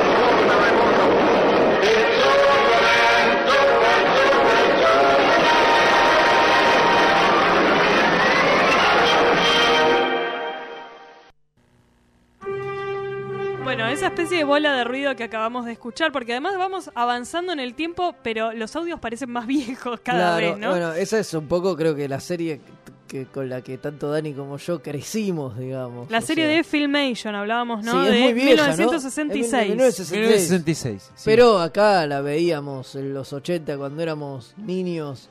La veíamos y era la que se veía, porque de hecho acá la serie. Lo de- pasaban en canales de aire, obviamente. Sí, por supuesto. Era lo que- lo que- eso junto con la de Batman, que también de Filmation y, Y que Sí, los acá, acá dejamos un capítulo random. Véanlo bajo su propio Mira, riesgo. bajado de Boomerang. Sí. Hablando de boomerang, de Boomerang. lo bueno vuelve, bueno, los Exacto. videos de Boomerang vuelven a YouTube, en este caso. No, pero hay algo muy interesante que tenía, que son uno de los primeros cortos de Filmation de, de superhéroes, los primeros cortos de Filmation para televisión, las primeras series. Eh, tenía como dos bloques, ¿no? Uno claro, con tres. Superman y uno dos, con... dos historias de Superman que a veces eran de dos partes y uno, Y de uno con Superboy. Superboy. Y lo interesante, algo interesante tenía esta serie, es que muchos de los guiones eran o de guionistas de, de la serie o directamente capítulos de la serie de los 60, eh, de, de los cómics de los 60 adaptados. Eran adaptaciones fieles, digamos, de, de las Sí. historias. De historietas de, de Ojo, los De la 60. el- época. El, problema que tenía Superman para los 60 es que ya los cómics de, los- de Superman para la segunda mitad de los 60 ya eran completamente... eh, Horrorosos. Sí, sí, pero Es la anticuados. palabra que buscabas. No, no, no, anticuados. Digo, Claro, tal cual. Y lo la que serie sí, funciona- bueno, y la serie tiene una, una calidad de animación bastante pedorra, digamos. Yo no sé, yo cuando era pendejo era hiper fan, digamos. No, a mí me encantaba, claro. Sí, obvio, todo mi cebamiento por Superman debe venir de ahí, porque, digamos, eso lo consumía mucho más que la peli de Christopher Reeve, que está buenísima y qué sé yo, y posiblemente después hablemos de eso. Bueno, y nos acompaña la cortina desde que Sí, empezamos. sí, sí. No tengo ningún audio de- Pero, pero la peli la peli de Christopher Reeve, eh, digamos, es, es eso, es una peli, la vi una vez, que yo, pero lo que consumía así asiduamente era, era esto y Super Friends, posiblemente. Claro. Que también Tal era deplorable. Tal cual. No, digo que no Nadie hay- entiende por qué después uno de eso, viste, se vuelve fanático de los cómics y de estas cosas. Decís, pero yo veía esta basura. ¿Cómo carajo me, me Bueno. vino el amor a todo esto viendo eso? Pero la película de Superman es, es imposible Nah, de pasar es por alto. Con todos los defectos que uno le pueda encontrar, que alguno que otro lo, le El tiene. final, el, Sí. Sobre todo en la medida que van avanzando las secuelas, ¿no? Ahí, Sí. ahí, ahí. Bueno, sí, sí, y claro. tampoco no sé qué tan bien ha envejecido. Digo, ya no la puedo ver como una película moderna, entonces.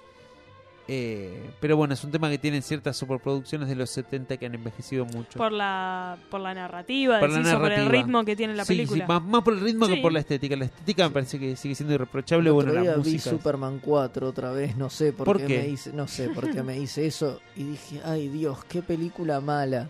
Además esa sí envejeció, por más tiene poca guita. Bueno, pero porque eso ya había muchas cosas en el medio. Ya estaba Conan, eh, no, ¿cómo es? Canon Globe. Claro. Glover, Can- Canon, que producía todo tipo de bodrios. Ya habían cambiado de, de productores en medio.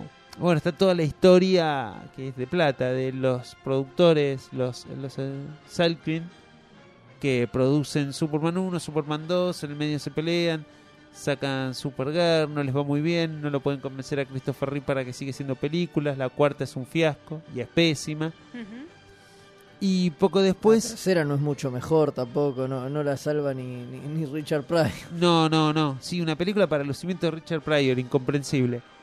Eh, pero lo que hacen los Alkin es después, como no tienen los derechos para Superman, con- se agencian los derechos de Superboy y sacan la serie de Superboy. Qué La genial. serie con actores que es... El otro día estábamos hablando con alguien que me decía, no, para mí la mejor adaptación de televisión de Superman con actores es Luis y Clark. Le digo, no, no puede ser. No, no, Lo Superboy es mejor, que se hizo es Superboy. Es Superboy, sin dudas. Es, es buenísima esa, esa serie, a mí me, me encanta.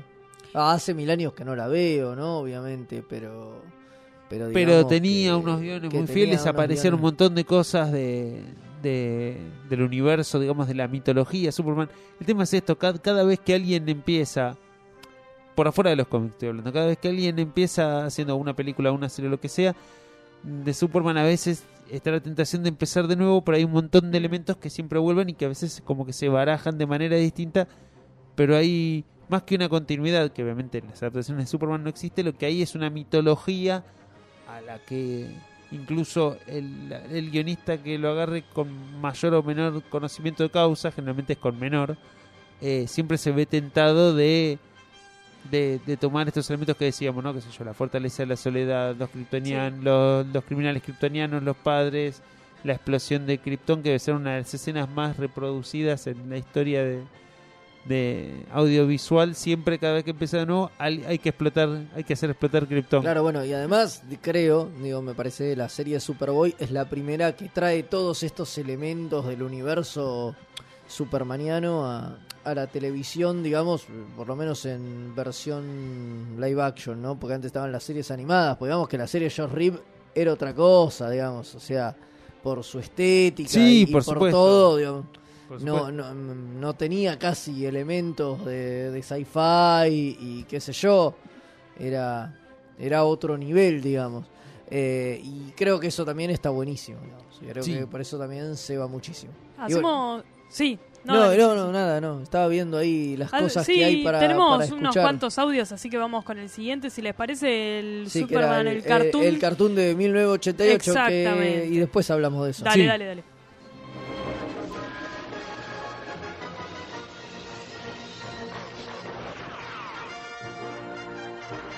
Faster than a speeding bullet.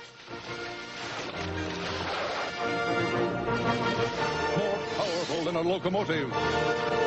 Able to leap tall buildings in a single bound.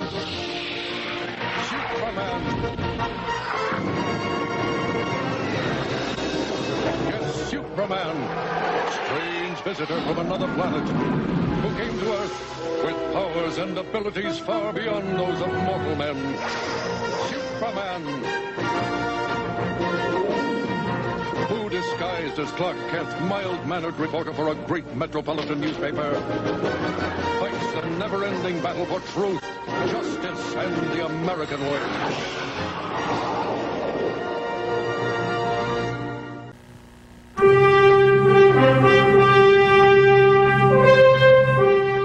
Ah, John Williams nos sigue imponiendo ahí respeto cada vez que volvemos. En este caso volvimos de escuchar eh, la intro ¿no? de la serie de dibujos animados de 1988. Sí, Estamos que bien. la, la que se hizo a propósito de los de los 50 años. Eh, Serie poco conocida Sí, de sí. Superman. Es una serie Gracias, relativamente corta y nada, eso. Y acá, bueno, como hablábamos recién, digo, que yo, los que crecimos en los 80 nos tocó verla de grande. Yo creo que acá en los 80 no se dio.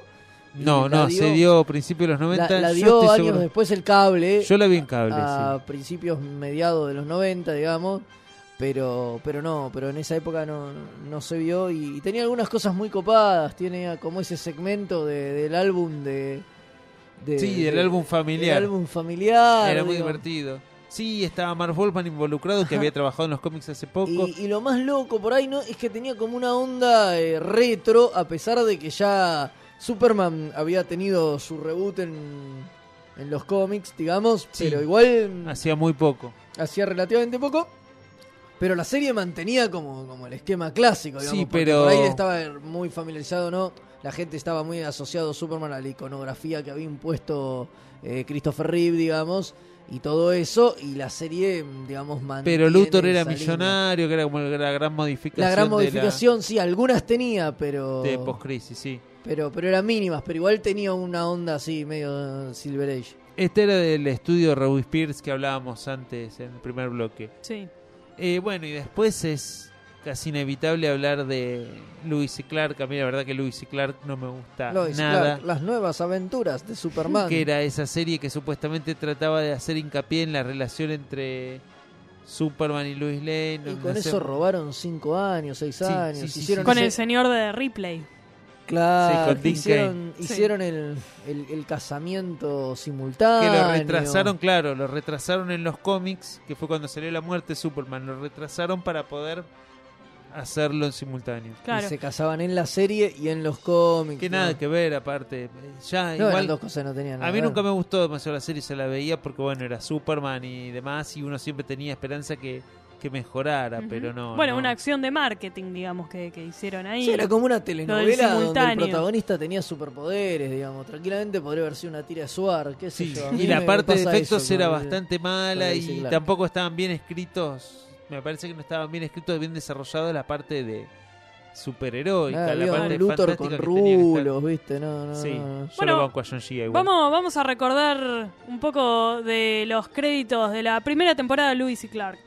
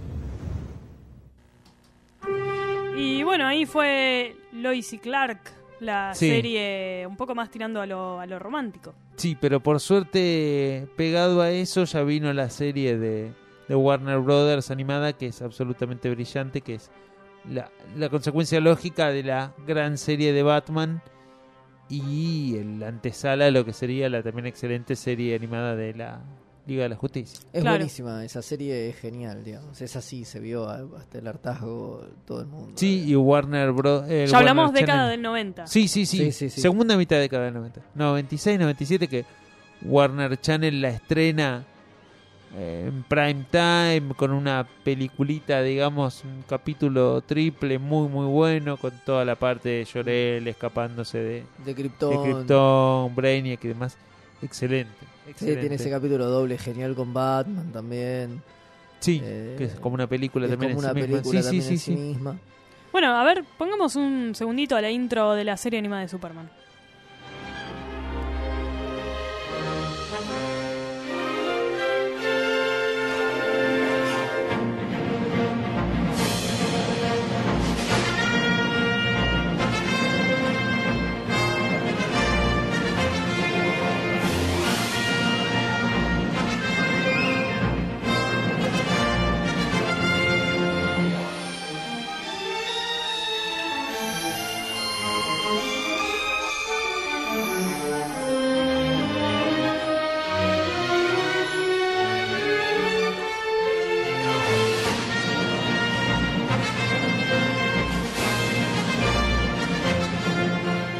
Así estamos llegando, no a la actualidad, porque nos quedamos en la década del 90, pero bueno, lo más cerca que pudimos, dijimos, 75 años de Superman resumidos en media hora, bastante bien salidos. sí, sí.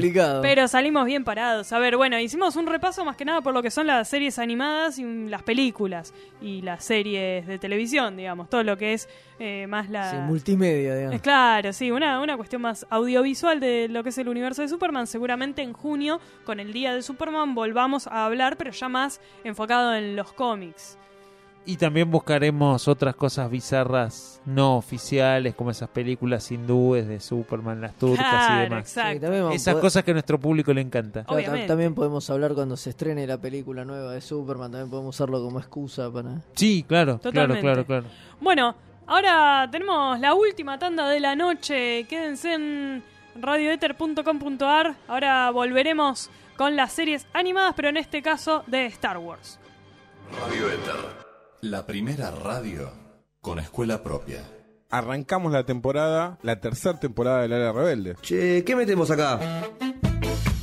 Por otro lado, chao. Chao, chicos. Me voy, chicos. Felices vacaciones. Los que Esperamos quieran, los regalos. los oyentes que quieran que les traigan algo de Cuba, bueno, ya saben a dónde escribir. No, porque no me dio un mango la FIP. Así que no, no les pienso traer absolutamente nada. Caramba, qué niña más elegante. Ahora podés seguir la carrera de árbitra, mujer, árbitro mujer. No Hay sé varias. si mi papá me lo toleraría. Igual de todas maneras tendría el mismo problema que mi padre, que no podría ejercer por la altura. Vos tenés que tener Hay- cierta Ah, ¿hay una altura. altura mínima? Claro. Yo sabía que en el básquet Pero había una está bien, altura porque vos mínima. podés ver de la rodilla para abajo. No, es más que nada para imponer presencia, más que otra cosa. Una jodida. Más ¿Te que diste cuenta para lo que te verlo. dijo, no? Sí, no me importa. Tenés que aprender a, No a soy dirigir en petiza, zancos no soy petiza, soy breve. o comprarte la- la- las piernitas de Pictorio. El Ala Rebelde, un programa de radio en desacuerdo con nosotros mismos.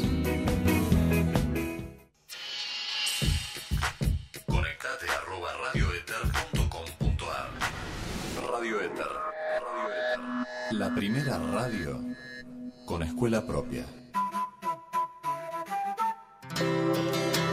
No pongamos precio a la vida de nuestros perros. No pongamos precio a la vida de nuestros perros. Todos merecen el mismo amor y respeto. Ayudemos a que menos animales estén en la calle. Ayudemos a que menos animales estén en la calle. Sumate a esta campaña y saca un perrito de la calle. Adopta, no compres. Adopta. Radio Éter.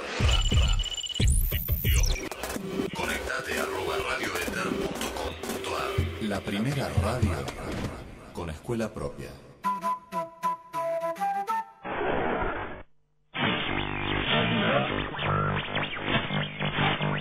se va a licitar un sistema de vuelos espaciales mediante el cual desde una plataforma que quizás se instale en la provincia de Córdoba, esas naves espaciales van a salir de la atmósfera, se van a re- remontar a la estratosfera y desde ahí elegir el lugar a donde quieran ir. De tal forma que en una hora y media podemos estar desde Argentina, en Japón, en Corea o en cualquier parte del mundo.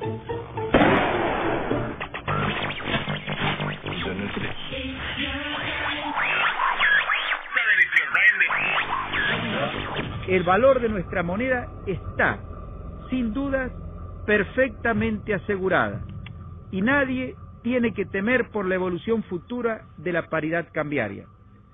El peso, que a partir del primero de enero valdrá igual que el dólar, es una moneda destinada a perdurar con ese valor por muchos años. Me atrevo a decir por décadas. si la realidad no te convence, proba con la ficción.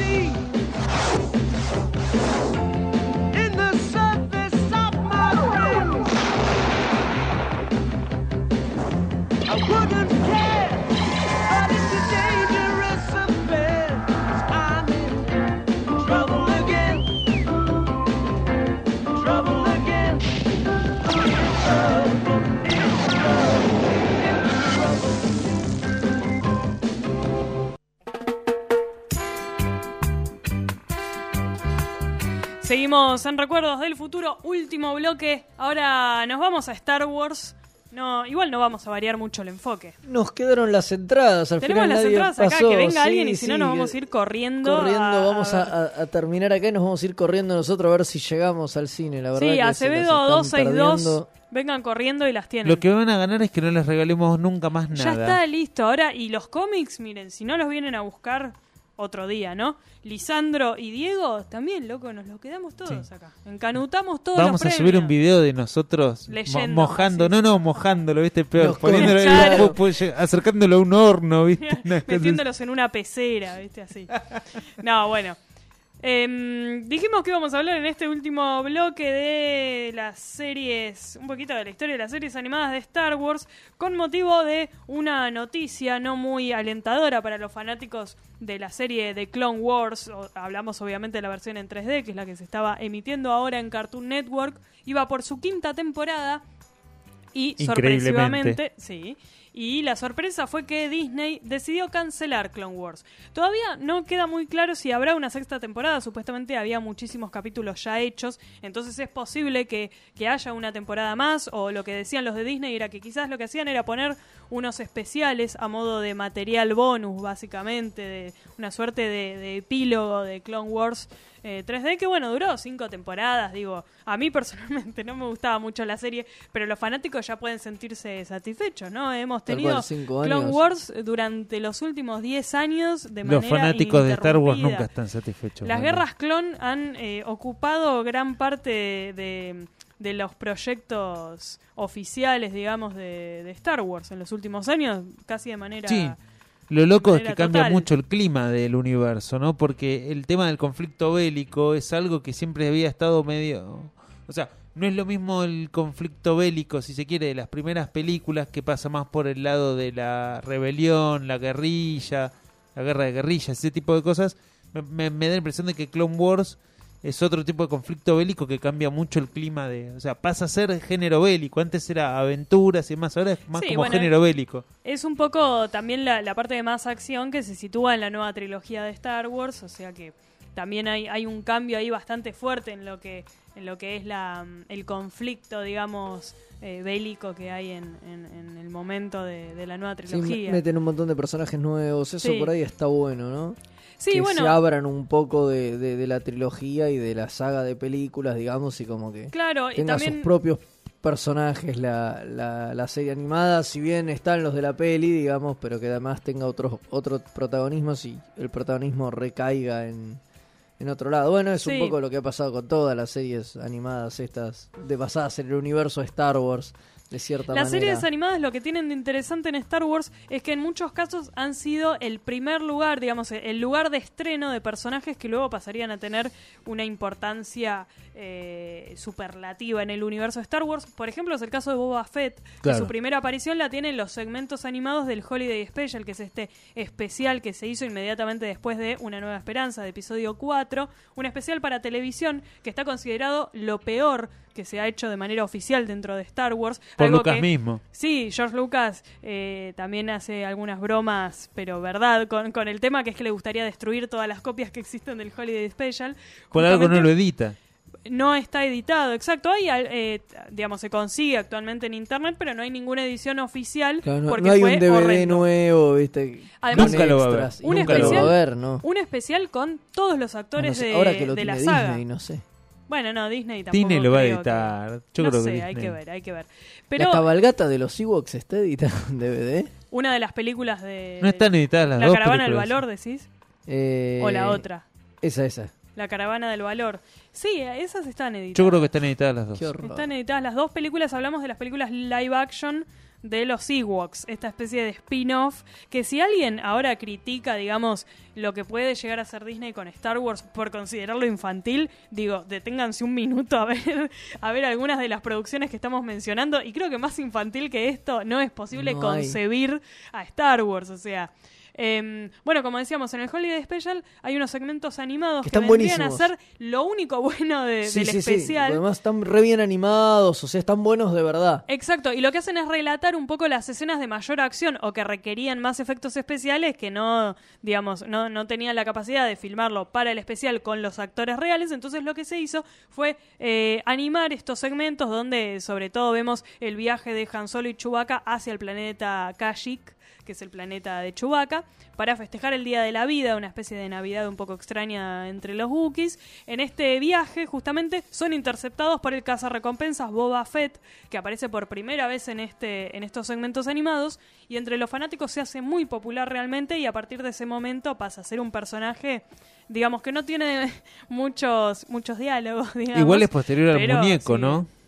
La aparición animada es a- posterior al muñeco. Eso no lo tengo muy claro.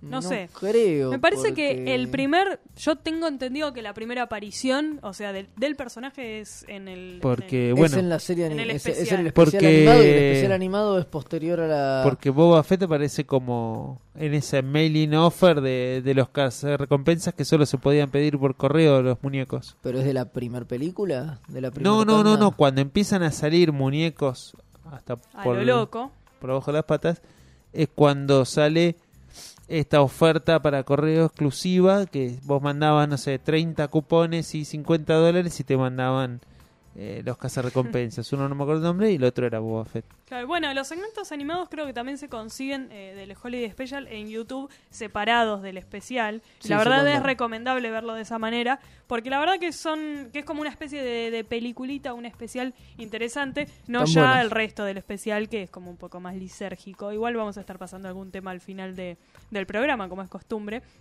Pero bueno, eso sería eh, la primera versión, creo, ¿no? Sí, la primera versión animada de algo relacionado con Star Wars son estos segmentos eh, inmediatamente posteriores al éxito rotundo de Una Nueva Esperanza. Pero después, en los 80, llegaron ya series eh, animadas concretas con personajes de, de la saga. Hablamos, Droids. por ejemplo, de droides, de droids. Era el tema con el que arrancamos este bloque, justamente la intro de esta serie, que duró un año desde 1985 a 1986. Apa, tiene un montón de capítulos. Eh, sí, acá no tengo el número exacto, pero sí, un año, un año larguito de, de Citripio y Arturito, porque le decimos Arturito en este programa, Sí. ¿es así? este, de las aventuras de ellos, un poco más en solitario por la galaxia. Esta serie animada, eh, que bueno, tiene también sus, sus buenos sus buenas memorias, calculo para quienes la vieron en su momento. Acá en Argentina, eh, ¿dónde se, se llegó a transmitir? Canal 2, en ese momento era 2. TV2, estaba Sí, sí, eh, Héctor Ricardo y García, lo el dueño de Crónica. Cristina Lemercier. Cristina Lemercier daba ebooks y droides. Poco Claro. después pasaron, empezaron a pasar el mismo franja horaria y empezaron a pasar Rambo. Se saltaron, se comieron 3, 4 años de golpe. claro, bueno, Ewoks es la serie siguiente, la que viene después de Droides. Ewoks, em, bueno, para quienes no sepan qué son los Ewoks, realmente no sé qué hacen escuchando este programa. Pero los Ewoks son básicamente la especie que aparece en El regreso del Jedi, en episodio 6, en el planeta Endor. Son esos ositos de peluche pequeños que también son eh, actores enanos disfrazados, niños actores enanos disfrazados. Em, que bueno, le ganan al imperio en esa inverosímil pero entrañable batalla. Batalla, claro. Este, y tuvieron su propia serie en 1985, del 85 al 87, ojo, dos años, cada vez se iba extendiendo el, el maleficio. Con Wicked. Ahí aprendimos los nombres de los Ewoks. Exactamente, Porque Wicked. en la película todos tienen nombre, pero pasan sin pena ni gloria. Es algo que pasa en Star Wars. Todos los personajes tienen nombre, trasfondo, historia, familia, pero en la película capaz no te lo mencionan. Y Después en el universo expandido sí. O en los cartones de los, de los juguetes. O en los cartones de los juguetes también, claro. En ese momento eran los cartones de los juguetes. Ahora tenemos la Wikipedia, que es la Wikipedia especial de Star Wars y una de las fuentes más confiables de información del, del universo expandido de Star Yo Wars. reivindico la serie de los Ewoks. ¿Ponemos el tema? Sí, vamos a ¿Y escuchar el, tema de los Ewoks en español, como debe ser. Somos los Ewoks, en el bosque nos encontrarás. Somos los Ewoks, en el bosque nos encontrarás. Somos gente de bien, somos buenos y ya verás, pero si hay que luchar, lucharemos de verdad. Somos los Ewoks, en el bosque nos encontrarás. Somos los Ewoks, en el bosque nos encontrarás. Nuestra casa está allí donde se pueda vivir, en un bosque, en un camino o volando en un jardín. Somos los Ewoks, tus amigos que no olvidarás. Somos fuertes y valientes y a la historia lo contó. Defendemos con los dientes nuestra civilización. Bueno, ahí escuchábamos la intro de los Ewoks, nunca mejor cantada por este español anónimo. Sí, sí, sí. que le puso mucha onda al tema. Y hablando de una persona, si hay una persona en este mundo fanática de los Ewoks y de los Wookiees, es Florencia Rodríguez Vida, que nos está escuchando como siempre y nos pone. Che, el especial, hablando del especial de Navidad, supongo, está bueno, aparece la familia de Chewie. Ya, usando Sí, el de hecho, diminutivo. ahí- Y dice, y la peli de los Ewoks es genial. No, bueno. Son Así. dos. Sí, bueno, no importa. Quizás la pero fusionó en su mente Sí. y son una gran película Está la maravillosa. del bebé y está la de la nena. Claro, tal cual. Acá no ayudó que les cambiaran los nombres para editarlos en video, Claro, que a veces le la- pusieron un nombre la a otra. aventura de los Ewoks, Claro. creo que era. Sin embargo, una se llama La Caravana del Valor y la otra creo que se llama La, Sí. la Aventura de los O Ewoks. acá le pusieron caravana de valor a los dos. No sé De- si había depende. una confusión, En creo video o algún problema. En televisión yo las Sí. vi por separado, las dio Canal 9 a fines de los 80 y las dieron como dos películas distintas. Básicamente el famoso señor que traduce los títulos de las películas eh, no supo muy bien la diferencia y dijo de ¿Qué ponerle? La Aventura de los Ewoks. No se imaginó que pudiera haber dos películas de No, mismo. obviamente. ¿Cómo No, van no, a ser dos películas de los Ewoks? Ya era malo que aparecieran en Star Wars, digamos. ¿Qué, qué se le no sé, ocurre? eh, en el, dos en el fandom de Star Wars hemos aprendido a reivindicar a los Ewoks a la luz de Jar Jar Binks. O Bueno, sea, sí. a partir de ahí uno dice, bueno, por lo menos los Ewoks servían para Pero algo. igual yo decía, antes de que vayamos, a- la serie animada de los Ewoks, yo la reivindico. La verdad que es una serie de aventuras, que yo, los Ewoks hablan, no hacen esos eh, sonidos insoportables. Y tiene una cierta onda, es como una especie de osos gomi de la B. Claro, sí, sí, sí, que, sí, que- está medianamente buena. Eh, Droids no, Droids es insoportable, Droids no se puede ver. Si alguien aguanta más de 5 minutos de un capítulo, le doy un premio porque... Pero no. para ser justos, donde sí pegó mucho Droids e Ewoks, aparte en Estados Unidos, que ayudó como a mantener un poco la franquicia que ya estaba empezando a bajar, es en España. En España que lo daba TV, Sí. Están los cómics. Los cómics, cartas, juguetes, merchandising de todo tipo van a poder encontrar en España, si a usted le gusta ajustar esas cosas, acá no lo juzgamos en este programa. Eh, pero, de hecho, claro, está el crossover. Eh, eso ya lo sacaba Marvel, pero la, el imprint eh, infantil de poca vida, Star Comics. Sí. Ahí tienen la colección de los ebooks y los droids, y si buscan con cuidado van a encontrar un número de ebooks y un número de droids que tienen un crossover entre sí, algo que no pasa en las series animadas. Claro, no, no, no se llegaban a cruzar. Bueno, la otra serie que, que nos queda por mencionar, que no la podemos dejar afuera y ya estamos entrando a los últimos minutos, minutos del programa, es la serie Clone Wars, pero no de Clone Wars, sino Clone Wars sola, A sin el. D, que es eh, la serie De que duró, digamos, del, exactamente desde el 2003 hasta el 2005. En realidad fueron dos especiales que fueron emitidos por Cartoon Network en breves episodios de un De minuto. un minuto, claro, eran un montón de cortos. Y eran Era como realmente hijitus. muy buenos. Una, una, una cosa así, lo, lo transmitieron de, a lo hijitus.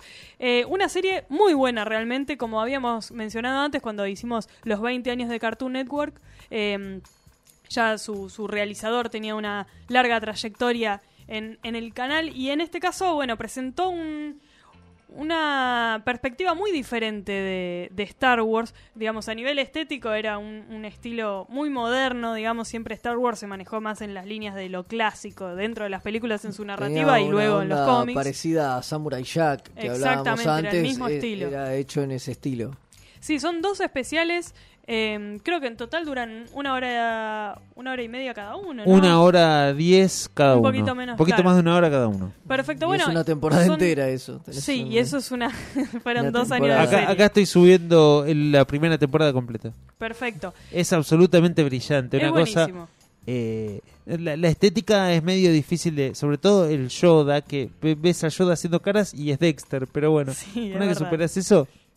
eh, no, está muy bueno. Tiene una cantidad de, de violencia que creo que los sensores de, de Cartoon Network hoy en día no dejarían pasar ni locos. Y menos aún los de Disney, ¿no? Claro. Pero tiene un nivel de, de violencia y de muerte, destrucción, explosiones. Todo el tiempo están explotando naves alrededor. Casi no hay diálogo, casi no hay eh, eh, desarrollo de personaje. No se preocupen, eso no los va a molestar en el camino porque no, no hay. Sí, se, se ven escenas importantes dentro de, de lo que es el crecimiento de los personajes principales. Por ejemplo, vemos el momento en que le cortan la trenza de Padawan a Anakin Skywalker, es en esta serie. eh, y tiene momentos así importantes, aparición de grandes personajes, el Conde Dooku, tiene, tiene El mucho. general, el, general Grievous, ¿no? El General Grievous aparece acá. También por primera vez acá. Exacto, No, pues lo primero- Eh, otro tal cual, porque la, el primer, la primer se- temporada, por lo menos, era una especie de, de precuela de, de la película, ¿no? De, de Clone Wars. Era como para tratar de, de Sí. llenar un poquito apenas, ¿no? El, el bache que hay entre episodio 1 y episodio 2, que El- pasan un montón de años. Igual eh, la, la serie se limita a un espacio de tiempo corto, pero digamos que ahí se ven, como vos decís, algunas cosas que ya episodio 2 arranca dándolas por sabidas. Y el problema también es que en un momento se empieza a generar un conflicto en lo que es todo el canon de Star Wars con la siguiente serie, que es lo que mencionábamos de Clone Wars, la serie en 3D, En 3D, en claro. CGI. Eh, porque se empiezan a intercalar los capítulos entre una serie y otra, pero aparecen conflictos de continuidad que en el mundo de Star Wars es casi una catástrofe, una hecatombe y necesitamos que Dave Filoni nos diga qué carajo hizo. Pero bueno, eh, eh, se empieza a contradecir la continuidad de Clone Wars con lo que se venía viendo en, en otros medios, en los libros, en las novelas, ¿no? Y en, los cómics. Entonces ya ahí los fanáticos empezaron un poco a chirriar los dientes y a decir, muchachos, ¿qué están haciendo? Y la noticia esta de la cancelación de Clone Wars fue al principio bastante traumática, digamos, porque desde que Disney asumió la responsabilidad, digamos, de, o el mando de Star Wars, ha anunciado muchas cosas nuevas, como la nueva película, las nuevas películas, mejor dicho, la nueva trilogía, que la primera ya se sabe que va a ser dirigida por J.J. Abrams. Abrams. Sí, no el avioncito. no, no, JJ el otro. Y también han, eh, Disney ha decidido la cancelación de un montón de, de proyectos que se estaban realizando en Lucasfilm en general. Cerró LucasArts, como ya mencionamos en, en otro programa. Entonces esto ya genera algunos movimientos entre los fans. convulsionado el asunto. Sin embargo, ya se anunció que habrá una nueva serie de Star Wars. No se sabe para cuándo, no se sabe exactamente de qué va a tratar. Es muy probable que sea una especie de antesala de lo que se va a ver en episodio 7. Eh, la idea de Disney es dejar un poco atrás lo que fue los últimos años de Star Wars tan ligados a las guerras clónicas eh, y ya meterse en lo que sería posterior a episodio 6, que va a ser el momento que un poco va a definir la identidad empresarial, digamos, de este nuevo, de este nuevo mandato bajo el ala de Disney, que un poco quiere llevar toda la atención de los productos más importantes de Star Wars hacia esa época posterior al episodio 6, que va a ser el momento que ellos van a explotar en el cine. Exacto, es muy loco, ¿no? Porque en un momento se habló mucho de que querían hacer una serie y justamente querían llenar el bache entre episodio 3 y 4, qué sé yo, y eso quedó medio en la nada. Claro, hubo una, una serie live action que se vino... Hubo como una mague. Bueno, eso fue un rumor que duró creo que seis años más o menos. Se venía diciendo que había 200 horas de guion escritas sobre esa serie que nunca vio la luz y que realmente nunca hubo demasiadas señales de que realmente estuviera siendo Para mí, la única señal concreta que yo vi es cuando en episodio 3 eh, aparece el senador Organa que se lleva Sí. a Leia y era el actor este de la serie esta, ¿cómo es que se llama? De Jimmy Smith, Eh, sí. Exacto, que era un actor básicamente de televisión y estaba haciendo ahí ese papelito. Y vos decís, ¿y por qué ponen este tipo, digamos? Porque, digo, encima en un papel tan importante, digamos, porque Sí. es el padre de Leia, es el senador Organa, podrían haber, si era para hacer ese cameíto, podrían haber puesto a prácticamente cualquier actor grosso que se te ocurra, cualquiera, y redaba para hacer ese cameo. Sí. Y que pongan este tipo, a mí me daba que era pinta de este tipo puede protagonizar una posible serie. Se habló mucho de qué personajes iban a aparecer en esa serie live action que nunca se hará, o que por lo menos esa serie puntualmente nunca se hará. Eh, también se habló de que quizás eh, transcurría previo a episodio 4, pero no iban a aparecer ni Luke ni Leia, al menos no en roles importantes, sino que se iba a desarrollar esos años de, de, eh, surgimiento de la Alianza Rebelde, pero desde Claro, un lugar desde más secundario. lado, sí, sí, El sí. problema era básicamente un tema de dinero. Era una serie carísima de producir y que obviamente no todos los canales estaban dispuestos a, a darle el voto de confianza. Recordemos que si tenemos un antecedente de una serie de George Lucas para televisión es Las Crónicas del joven Indiana Jones y también fue una serie carísima que tuvo Que un tampoco rating salió bien. Más o menos y finalmente fue cancelada. Pero una serie del joven Han Solo tendría que garpar a morir. Totalmente. ¿eh?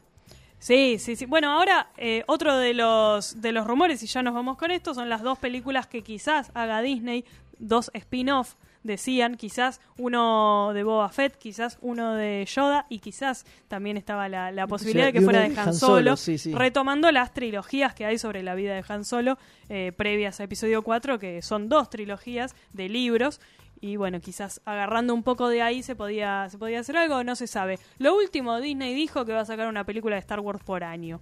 Ya no sé, ya mm, se está yendo un poquito de mambo. El rumor es como, pero bueno. Episodio Eso 48. Episodio 85 lo vamos a tener ahora, en cinco años a este Acá paso. Florencia está sigue hablando sobre las Ewoks. películas de los Ewoks. Sí, que decía yo veía de niña las pelis y las series sin haber visto Star Wars. Ah, claro, ella le entró a Star Wars por los Ewoks, es como interesante. Bueno, aguanten los Ewoks y Wicked y Sindel, que es la nena, que era la protagonista, en fin.